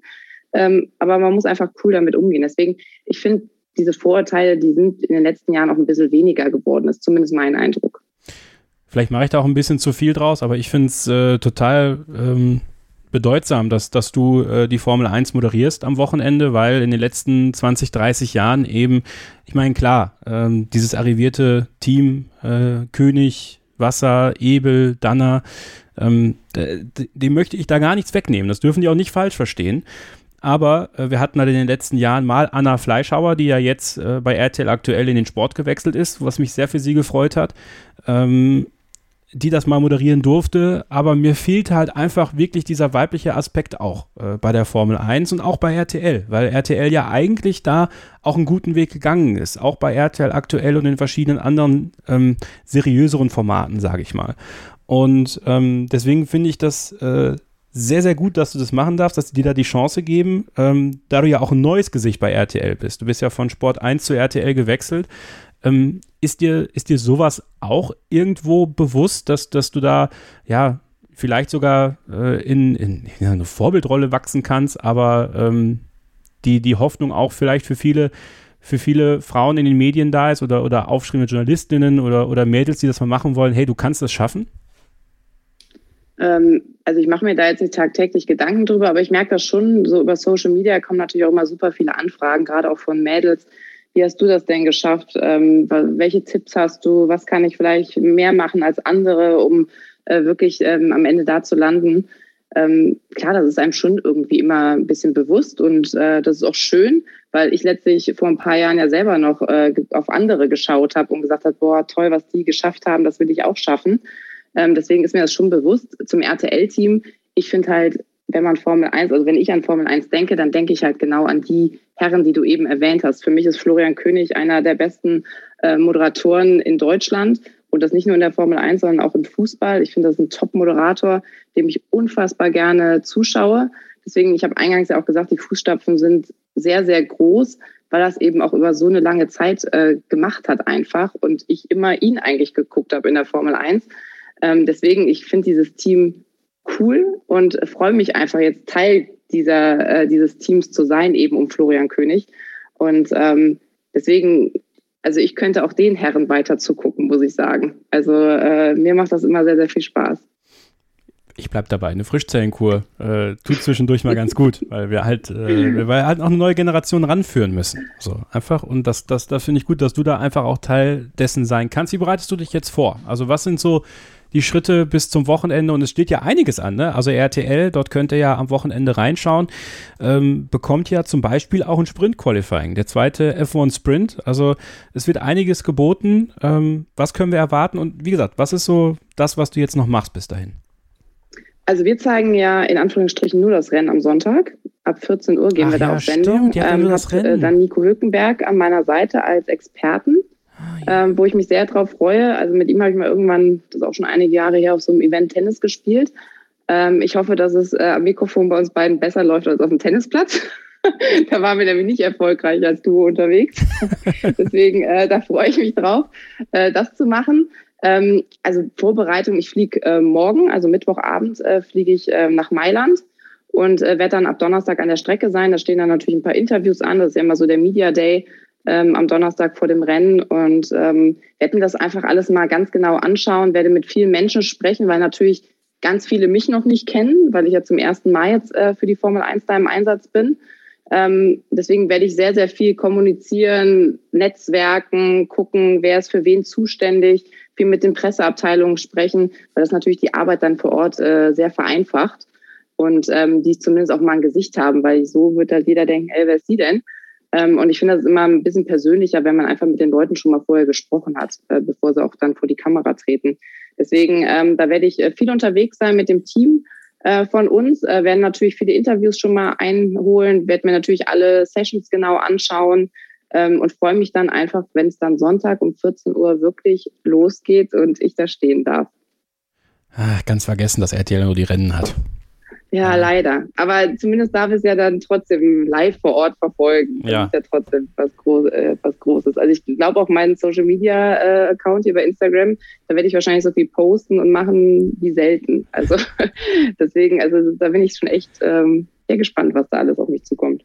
Auch die Social Media Kanäle natürlich alle verlinkt in den Show Notes und äh, ja, auch vielen Dank an dich für, für deine Einblicke und äh, deine Erfahrungen. Wir machen jetzt eine kurze Pause und dann äh, nutzen wir das letzte Take noch dafür, ein bisschen vorauszuschauen auf den großen Preis von Italien in Monza. Ein weiteres wichtiges Rennen im WM-Kampf zwischen Lewis Hamilton und Max Verstappen. Wie gesagt, es wird den zweiten F1 Sprint geben, wo natürlich nicht nur drei Punkte für den Sieger vergeben werden, sondern auch ein riesiger Lorbeerkranz und eine Ehrenrunde auf dem Crypto.com LKW. Ja, das ist, äh, da freut sich einfach jeder Fahrer drauf, genau das zu gewinnen. Ähm, ihr könnt auch was gewinnen und zwar ein F1 2021 Videospiel für die Xbox und der nächste Buchstabe unseres Secret Code ist G wie Gustav. Bleibt dran, gleich geht's weiter hier bei Starting Grid, dem Formel 1 Podcast auf meinsportpodcast.de. Ein letztes Mal zurück hier bei Starting Grid, dem Formel 1 Podcast auf meinsportpodcast.de. Am Wochenende steht der große Preis von Italien in Monza an. Freitag geht's los mit dem ersten freien Training um 14.30 Uhr, dann das Qualifying um 18 Uhr, denn da wird die Startaufstellung für das Sprint Qualifying, Don't Call It a Race, am Samstag um 16.30 Uhr sein. Zweites freies Training um 12 Uhr mittags und um 15 Uhr am Sonntag dann das Rennen mit der Startaufstellung, die eben in diesem Sprint Qualifying ausgefahren wurde. Christian, ähm, Sprint Quali in Monza klingt für mich auf dem Papier nach einer ziemlich guten Sache, äh, weil normales Qualifying in Monza, was wir dann am Freitag haben werden, ist ja dann doch immer so ein bisschen äh, Prozession am Ende der jeweiligen Qualifikationssessions, ne? Ja, aber gerade das hat doch Spaß gemacht, oder? Weiß ich nicht. Gebummele, wer es noch über die Linie schafft. Also natürlich ist es im Moment immer, ja, alle machen mal so, oh, muss das sein? Äh, aber es ist eine gute Geschichte, finde ich. Ähm, ich bin ja kein, also Silverstone war sehr unterhaltsam, ähm, aber ich bin halt irgendwie zu sehr Purist, als dass ich mich noch mit diesem neuen Sprint-Qualifying anfreunden kann. Aber that's just me. Ähm, ich glaube, dass es mehrheitlich sehr gut angenommen wird und deswegen wird es auch in Monza gut funktionieren, bin ich überzeugt davon. Warum ist Monza deiner Meinung nach genau die richtige Strecke, um das zu machen? Da. Ich habe das ja gar nicht behauptet, aber natürlich Monza kannst halt sehr gut überholen. Also ich glaube schon, dass da ein bisschen Action geben wird. Ähm, bin gespannt. Das, was, mich so ein bisschen stört, aber das ist jetzt nur aus der beruflichen Perspektive gesprochen, äh, ist, dass der Zeitplan einfach so spät hinten raus stattfindet. Ich glaube, dass das sehr gut ist für den Konsumenten, ähm, weil der das natürlich zu einer Zeit serviert kriegt, wo er auch Zeit hat, sich das anzuschauen. Ähm, für uns ist es natürlich eher schlecht, weil es sehr lange in die Nacht reingeht. Das stimmt. Also auch Livestreams am Wochenende werden alle ein bisschen später sein. Freitag und Samstag zumindest. Sonntag dann relativ normale Zeit. Davon gehe ich mal aus. Auf dem YouTube-Kanal von Formel1.de. Sophie, ähm, ist ja auch so das Thema Motorenpower, ja, und, und Motoren generell. Siehst du es kommen, dass man vielleicht bei Red Bull Racing und Max Verstappen kriegt ja, hat ja noch die Möglichkeit, einen frischen Motor zu bekommen. Könnte man den in Monza ziehen, deiner Meinung nach, oder sollte man sich das noch aufsparen? Ach, gute Frage. Ich meine, bei Perez haben sie es ja jetzt auch schon gemacht. Eigentlich, ja, ist natürlich auch sinnvoll, das auf einer Strecke zu machen, wo man wirklich gut überholen kann. Ansonsten wäre es ja echt irgendwie ein bisschen verschenkt. Ähm, gute Frage. Ich habe hab ich mir noch gar keine Gedanken irgendwie drüber gemacht. Ich glaube irgendwie nicht, dass sie das machen, sondern noch ein bisschen herauszögern. Wobei es eigentlich wahrscheinlich wirklich nicht viel bessere Optionen ähm, gibt als diese Woche. Weil ich weiß nicht, wie das, wie das ähm, die Sprint-Quali da dann noch mit reinfließt quasi. Ähm, aber ja, ich glaube, ich glaub irgendwie, sie heben sich das noch ein bisschen auf. Ja, Christian, weil es ist ja durchaus so, ähm, der Kalender wackelt äh, mächtig. Also Türkei, Austin, ähm, da kann sich noch einiges, einiges tun. Glaubst du, Kevin, ich hoffe, ich hoffe, du stellst mir jetzt keine Fragen, ob ich neueste Infos habe. Nein. Denn ich, ganz ehrlich, ich habe aufgehört, das Kalenderthema zu verfolgen. Nee, nee, nee, nee. Ich meine tatsächlich jetzt Red Bull. Also wann, wann zieht man bei Verstappen einen frischen Motor? Also äh, wenn jetzt normale, normale Zeit gewesen wäre, wäre Russland, Türkei, Japan gewesen äh, in, den nächsten, im nächsten Tripleheader quasi, der dann kein Tripleheader mehr ist. Ähm, ist denn, ist denn dann die Möglichkeit gegeben, das jetzt in Italien zu machen? Wartet man da vielleicht das Quali-Ergebnis ab, um da wie bei Perez was zu ziehen, wenn es vielleicht schlecht läuft oder so? Keine Ahnung, kann ja passieren. Oder siehst du das gar nicht in Italien kommen? Ähm, nö, doch, das kann ich mir schon vorstellen grundsätzlich. Ich schaue gerade, ich habe mir gerade mal den Kalender geladen. Es ist eine der logischeren Strecken eigentlich in den nächsten Wochen, wenn man sich das anschaut, eigentlich so vom Überholen her. Also Monza, ja, plausibel. Und auch das Qualifying abzuwarten ist vielleicht nicht das Dümmste, ja, weil wenn du sagst, du bist sowieso weg, aus welchen Gründen auch immer, ähm, das dann erst zu ziehen, ergibt auch irgendwo Sinn. Schauen wir mal. Es wird ziemlich sicher passieren.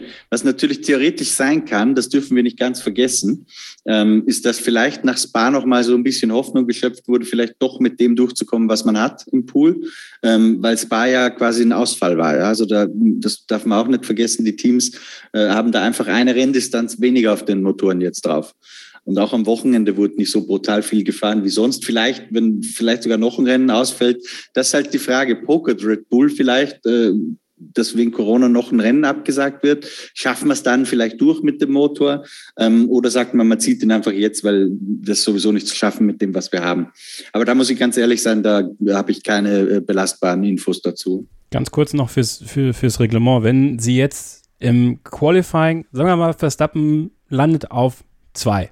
Ja, weil man vielleicht davon ausgeht, okay, Mercedes ist Favorit. Wenn Sie dann jetzt nach dem Qualifying am Freitag einen neuen Motor ziehen, würde das dann eine Versetz Versetzung im Sprint-Qualifying nach sich ziehen oder im Rennen? Neben Rennen tatsächlich. Also okay. äh, Gridstrafen beziehen sich immer auf das Hauptrennen. Das haben wir extra nochmal nachgeschaut im Reglement, weil ich mir zugegeben auch nicht sicher war. Ähm, das übrigens, Kevin, ist auch noch ein mögliches Szenario, finde ich, wenn Verstappen zum Beispiel Zweiter oder Dritter im Qualifying wird hinter dem Mercedes. Äh, man merkt, gegen die ist kein Kraut gewachsen. Die werden wir eh nicht äh, schlagen können, wenn es halbwegs normal läuft. Ähm, dann würde ich mir auch überlegen, ob ich noch die plus zehn ziehe vielleicht und den Motor reinhole, ähm, weil dass du von zwölf auf zwei wieder nach vorfährst, das ist mehr als möglich für einen Red Bull. Wir haben ja gerade in Sandford gesehen, wie groß die Differenz ist zum Rest des Feldes. Ähm, also das ist auch, glaube ich, ein, eine denkbare Variante. Das müssen wie UNO spielen, ne? So, hier muss er 10 ziehen. Ähm, Lena, ist denn Mercedes für dich überhaupt Topfavorit? Ich glaube tatsächlich jetzt, also bei der Strecke, ähm, dass die stärker sein werden als der Red Bull. Ich kann mir aber auch vorstellen, dass ähm, vielleicht McLaren da noch was reißen kann. Zumindest ist es auch meine Hoffnung als McLaren-Fan. Ja, das ist eine interessante Sache, ne? weil die haben natürlich das Sandford-Wochenende komplett in den Sand gesetzt eigentlich. Ja, das war sehr schade. Deswegen hoffe ich, dass da im, beim nächsten Wochenende bessere Platzierungen vorhanden sein werden. Dann Norris oder könntest du dir vorstellen, dass Ricardo in, in Monza ein bisschen stärker sein könnte? Ähm, ich denke, Lando ist stärker als Daniel, aber ich kann mir auch schon, dass Daniel trotzdem eine gute Platzierung fahren wird. Dass der auf jeden Fall auf der Strecke stärker sein wird als ähm, vielleicht zuvor in den letzten Rennen. Und Ferrari? Ich meine, es ist der, der schärfste Konkurrent für, für McLaren. Es ist das Heimrennen. Ähm, ob sie vielleicht den neuen Motor ziehen. Die haben ja noch einen Motor mit einer neuen Ausbaustufe, der noch mal ein bisschen extra Leistung bringt. Da könnte man ja meinen, hm, vielleicht in Italien, aber für die zählt ja genau das Gleiche. Die müssten zehn Plätze zurück. Also das Risiko für Ferrari vielleicht ungleich größer. Ähm, wie schätzt du deren Chancen in Monza ein, Lena? Oh, schwierig. Ähm, ich glaube, ich, ich glaube nicht, dass die da die Strafe auf sich nehmen werden. Ich glaube, dann beim Heimrennen ähm, ist ja immer schwierig, man kann nach vorne kommen, aber ich glaube, dass sie da trotzdem wieder direkt vorne mitfahren wollen würden. Und ähm, ja, ich glaube, die haben okay Chancen. Ich glaube, dass McLaren stärker sein wird. Ja, und äh, Laura Alles schaut natürlich weiter auf diesen WM-Kampf und, und jeder hofft, dass es spannend bleibt und irgendwie so diese Gemengelage aktuell, drei Punkte Vorsprung in der, in der Fahrerwertung für Max Verstappen. Jetzt gerade, letztes Wochenende waren es noch drei für Lewis Hamilton. Also das könnte sich jetzt, je nachdem wie der Kalender sich so weiterentwickelt, äh, in eine ganz, ganz interessante Richtung entwickeln bis zum letzten Rennen in Abu Dhabi. Ähm, könnte sich Lewis Hamilton dann jetzt wenn man davon ausgeht, dass Mercedes diesen, dieses Mühe oder vielleicht sogar ein bisschen mehr stärker ist als Red Bull, das Momentum wieder auf seine Seite ziehen oder ist es einfach zu äh, wackelig aktuell alles? Ähm, ich glaube schon, dass Mercedes einfach die Nase vorn hat an diesem Wochenende und dass deswegen auch Hamilton übernehmen wird. Ähm, und ich glaube auch, dass danach das Rennen, das ist ja, glaube ich, dann Sochi, ähm, dass danach auch Mercedes die Nase vorn hat. Glaube aber dann kommt auch vielleicht wieder so der Red Bull ein bisschen auf. Ähm, das ist das, was ich eigentlich eben schon meinte. Das ist ja eigentlich das Spannende jetzt gerade in der Formel 1. Ne? Das war ja auch nicht immer so in der Vergangenheit, dass da wirklich äh, zwei so dicht beieinander sind. Und klar, wenn alles normal an diesem Wochenende läuft, dann tippe ich das ähm, auf einen Mercedes-Sieg und auch auf einen Hamilton-Sieg. Aber was ist schon normal? Ne? Also die beiden sind so dicht beieinander, die beiden Teams sind so dicht beieinander. Da reicht halt vielleicht auch manchmal wirklich was Kleines aus, um dass es dann plötzlich doch wieder ganz anders kommt. Ähm, nur ich glaube tatsächlich, also Ferrari hast du eben auch schon angesprochen, ich glaube, Ferrari wird da auch keine Chance haben. Nur trotzdem ist es halt ein Heim-Grand Prix. Und wenn wir uns an letztes Jahr erinnern, da sind beide Ferrari eben ausgefallen. Deswegen, ich glaube, da wollen sie schon zumindest äh, mal wieder ein ganz gutes Ergebnis für Ferrari erzielen, könnte ich mir vorstellen. Ob sie dann die Chance dazu haben, wir werden es sehen. Ich glaube, die sind jetzt nicht so riesengroß. Aber äh, man würde es denen ja zumindest auch mal wieder wünschen, wenn man ehrlich ist. Ja, ich würde schon gerne mal äh, einen Ferrari-Fahrer wieder mit Ferrari-Shampoos äh, auf dem Podium äh, feiern sehen. Ähm, aber ein weiteres Team hat ja auch, Laura, einen Heim-Grand Prix und zwar äh, ein Team aus Faenza, Alpha Tauri. Wir haben schon über sie gesprochen. Pierre Gasly letztes Jahr, ein sensationeller Sieg ähm, im Alpha Tauri in Monza, äh, hat sich tierisch gefreut. Es war sowieso ein wunderschönes Podium letztes Jahr. Es gibt ja schon ziemlich ikonische Bilder äh, von, von, diesem, von diesem Podium siehst du sie und, und gerade Gasly, der extrem gut in Form ist und von dem man vielleicht sogar ein bisschen überrascht war, dass sie auch in Sandford so gut dabei waren, ähm, in Italien wieder vielleicht auf dem, auf dem Level Best of the Rest zu sein? Boah, das glaube ich schon. Also ähm, der hat jetzt in Sandford gut abgeliefert. Das gibt auch nochmal Selbstvertrauen. Der kommt jetzt nach Monza mit diesen ganzen Erinnerungen, die er hat. Ich habe lustigerweise auch die Bilder jetzt die Tage nochmal angeschaut weil das ja wirklich schon, also das ganze Podium auch mit Carlos Sainz und Lance Stroll ja schon verrückt war. Wer weiß, ob man das so tatsächlich nochmal sehen wird in der Formel 1. Also ähm, deswegen, das, da kommt, glaube ich, dann auch so viel in dir hoch, so viel schöne Erinnerungen in dir hoch, dass ich das vielleicht ja auch nochmal pushen kann. Ne? Und äh, auch wenn das Auto vielleicht dann erstmal nicht so groß mithalten kann, trotzdem du weit nach vorne kommst, weil einfach die Erinnerungen da sind, das Gefühl da ist, dir vielleicht es auch ein bisschen leichter fällt, der Kopf freier ist. Also warum nicht? Also ich traue dem das schon zu, dass er da ein bisschen weiter nach vorne kommt. Also jetzt ganz nach oben würde ich ihn jetzt nicht tippen. Wir müssen ja wahrscheinlich nachher noch tippen. Also da wirst du jetzt von mir nicht äh, Pierre Gasly hören. Aber ähm, ja, mal gucken, ob er uns wieder überrascht.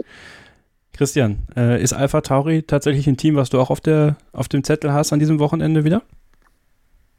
Momentan scheinen sie ganz gut in Fahrt zu sein, ja. Ähm, Ob es für ganz vorne reicht, äh, wie im letzten Jahr, das äh, ich lasse mich gern positiv überraschen, dass wir wieder so ein verrücktes Rennen kriegen. Dann braucht es auch wieder einen Lance Stroll, der seinen äh, möglichen Sieg am Start wegwirft, äh, um auch daran zu erinnern. Aber nein, ich sehe sie natürlich nicht ganz vorne. Ich glaube, dass Mercedes schon eher der Favorit ist jetzt an diesem Wochenende. Die Frage ist, wie kann Red Bull das, was jetzt in Zandvoort gezeigt hat, wo sie klar das bessere Auto hatten für diese Strecke, ob man das auch nach Monza übertragen kann. Möchte daran erinnern, dass Spa ja Monza nicht ganz unähnlich ist von der Charakteristik und Verstappen da auch sehr konkurrenzfähig war. Aber dieses Wochenende wird es nicht so verregnet sein. Also es sind einfach für eine wirklich seriöse Prognose zu viele Fragezeichen da. Was ich glaube, ist, dass der Abstand zwischen den zwei Top-Teams und den Verfolgern wieder relativ groß sein wird. Und am meisten gespannt bin ich, äh, um ehrlich zu sein, auf Ferrari. Das ist für mich tatsächlich das größte Fragezeichen, weil die verstehen es teilweise selbst nicht, welche Probleme sie haben. Und sie verstehen es auch teilweise selbst nicht, warum das Auto wieder funktioniert. Also das ist recht äh, verblüffend. Ähm, nach Zandvoort dieses Jahr auch bei Science Riesenreifenproblem gehabt, äh, wie schon mal in Le Castellet. Da wurde aber dann gesagt, das ist nicht das gleiche wie in Le Castellet gewesen, also es war was anderes. Also da hat man nicht alle Fragezeichen geklärt. Das heißt, Ferrari sehe, sehe ich als äh, Best of the Rest, um vielleicht einer deiner Fragen schon vorzugreifen, Kevin. Nee, die ist diesmal nicht dabei. Ja, okay. wir haben so viele, so viele weitere, sind so viele Menschen. Ich will das mal ein bisschen raffen dann diesmal. Äh, okay, dann, dann kommen wir mal zum Tippspiel. Ähm, wir tippen die ersten drei am Sonntag, die Pole Position von Freitag, den Sieger vom Sprintrennen am Samstag und ob die beiden Haas crashen werden. Das ist, äh, das ist der, der, der freaky Tipp des Wochenendes. Äh, und Lena, du fängst mal bitte an.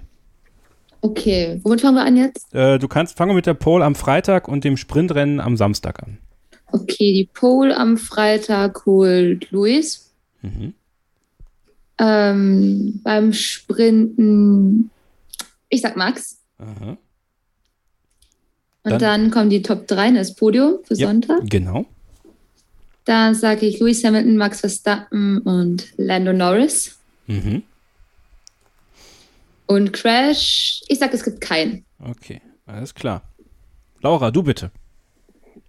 Ich sag ähm, Quali Freitag Hamilton, Mhm. Sprint Rennen, auch wenn man es nicht als Rennen bezeichnen darf, äh, auch Hamilton. Und ich glaube auch, dass er den Sieg am Sonntag holt. Vor Bottas und, komm, soll ich jetzt mal einen raushauen? Komm, hau einen raus. Leclerc, komm, ein Ferrari. Okay. Ich glaube zwar eigentlich nicht dran, aber es wäre irgendwie schön. Glaubst du, dass die, die beiden Hasis crashen? Äh, nee, das glaube ich nicht. Okay. Sophie, du bitte. Au ausnahmsweise nicht. okay. Dann hat, sonst hättest du auf jeden Fall einiges zu besprechen am Sonntag. Das stimmt. Das wäre doch was. Sophie, du bitte. Ich wusste, dass du das mit Haas fragst. Ja. Aber ich beantworte das äh, schon mal mit Nein. Ähm, Quali sage ich, äh, drehe ich das ein bisschen um und sage dann, dass Verstappen vorne landet. Ähm, Sprint, also ne, normale Quali. Dann Sprint-Quali, sage ich, dreht sich das um, dass Hamilton dann vorne ist und dann Podium Hamilton vor Verstappen und Perez, der wieder eine mittelmäßige Quali hat, sich dann aber in der Sprint-Quali wieder weiter hocharbeitet. Okay, okay. Guter Tipp. Christian, du. Ich gehe so ein bisschen in weiten Teilen mit der Laura mit und sage auch erstmal dreimal Hamilton äh, für alle P1s sozusagen. Ähm, glaube dann ähm, Max Verstappen Zweiter im Rennen am Sonntag und Dritter Carlos Sainz, der sich ja wahnsinnig auf dieses Wochenende freut, sein erstes als Ferrari-Fahrer. Ähm, ist auch ein bisschen Wunschdenken dabei vielleicht meinerseits, ich würde ihm das gönnen. Und die Haas ist, glaube ich, auch das Nicht-Krachen. Okay. Ähm, ich sage auch, äh, alle drei P1en gehen an Hamilton an diesem Wochenende. Ähm, es wird ein bisschen unspektakuläres Podium bei mir. Verstappen und Bottas auf 2 und 3 und ich glaube, dass es krachen wird zwischen den beiden äh, Hases, äh, Hasis, Hasen. Ähm, Mazepin und Schumacher. Und ich blicke natürlich zurück, was habt ihr euch auch gewünscht, wie, äh, warum wir ja nie die Tipps auflösen von der Woche davor, machen wir jetzt mal. Ich habe mal ein bisschen zurückgeblättert und Christian hat das komplette Podium richtig getippt. Ja, und das schon am Mittwoch. Verstappen, Hamilton, Bottas. Also es ist ja Wahnsinn, Christian. Ein bisschen Orakel. Nostradamus. Ne? Was übrigens, ich weiß nicht, ob du die Tipps protokollierst, aber es ist wahrscheinlich Ja, ja. das erste Mal, seit wir gemeinsam Podcast machen. Ich habe alle Tipps in diesem Jahr in mein schlaues Heftchen eingetragen und ähm, die Kollegin von, von Laura, Lisa Höfer, muss ja auch bald mal wieder hier hinkommen. Wir haben auch ein bisschen was zu besprechen. Also äh, ich habe alles aufgeschrieben. Es wird eine Auswertung geben am Ende der Saison, wie wir hier im Podcast getippt haben. Sophie ist ein bisschen später eingestiegen, aber da muss sie ja mit leben. Oh je, oh je. Wir können das im, im Quotienten ranführen.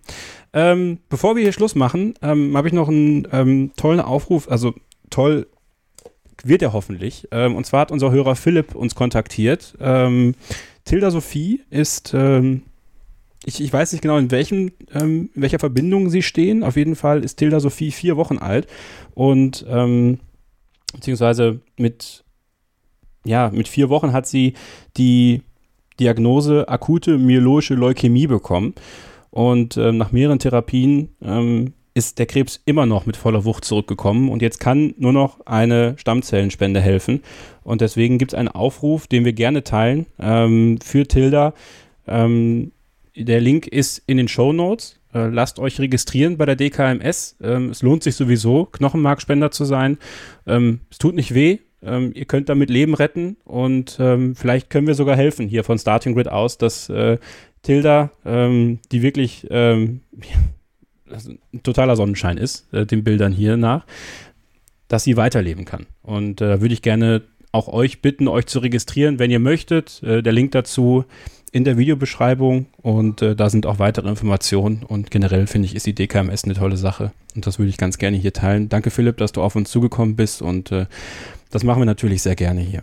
Ebenso gerne das ist natürlich wieder ein harter Bruch. Ähm, möchten wir euch die Möglichkeit geben, das Formel 1 Videospiel zu gewinnen. Da haben wir noch einen Buchstaben, P wie Paula.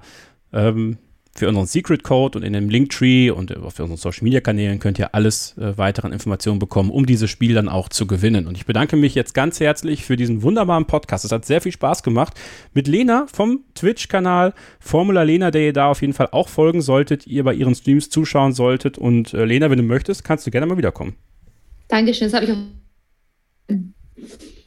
Du warst jetzt kurz weg. Was hast du gesagt? Also ich habe gesagt, Dankeschön fürs hier sein. Das hat mich sehr gefreut. Dankeschön, vielen Dank. Äh, Laura Papendick äh, von RTL. Sie wird am Wochenende ihr Moderationsdebüt bei der Formel 1 feiern. Vielen Dank, dass du heute dabei warst. Danke für die Einladung, hat Spaß gemacht. Sophie, auch dir Dankeschön. Gern. Ich fand echt, wir waren eine coole Runde heute. Ich habe mich auch gefreut über ein bisschen weiblichen Support hier. Ich finde es echt super cool, was ihr beide macht, Lena und Laura. Also ja, hat mir wieder sehr viel Spaß gemacht. Ja, ich hoffe, es war für euch zu Hause trotz dieser Masse an Menschen heute äh, erträglich, aber ich denke schon. Äh, ich finde, wir haben viele tolle Sachen gehört, über vieles gesprochen. Und Christian, naja, ne, bei dir bedanke ich mich natürlich auch. Ja, kommt dir ein bisschen schwerer über die Lippen bei mir, aber verstehe ich auch. Wir haben uns einfach so oft. Ja, ist jetzt äh, ja, Chip und. Ü- Überdruss. Ja, mittlerweile. Also erst haben wir uns vier Wochen nicht, jetzt haben wir uns drei Wochen hintereinander, nicht nur hier, sondern auch im Livestream. Äh, also darauf freue ich mich aber auch schon wieder sehr. Die Bromance leidet. Die Ich so, freue mich auch, dass du da warst, Christian. Nur Oh. der Vollständigkeit halber. Also, siehst du, da ist auch bei mir gleich die Freude viel größer, als wenn ich es von Kevin höre. okay, okay, alles klar. Ja, dann hören wir uns nächste Woche wieder. Ich freue mich jetzt schon drauf und äh, euch allen ein tolles Rennwochenende beim großen Preis von Italien. Schaut's gerne bei RTL, die sind live dabei am Sonntag und ähm, ja, bis zum nächsten Mal. Bleibt ihr bitte gesund, passt aufeinander auf und keep racing. Starting Grid, die Formel 1 Show mit Kevin Scheuren in Zusammenarbeit mit motorsporttotal.com und Formel1.de. Keep racing. Auf meinsportpodcast.de.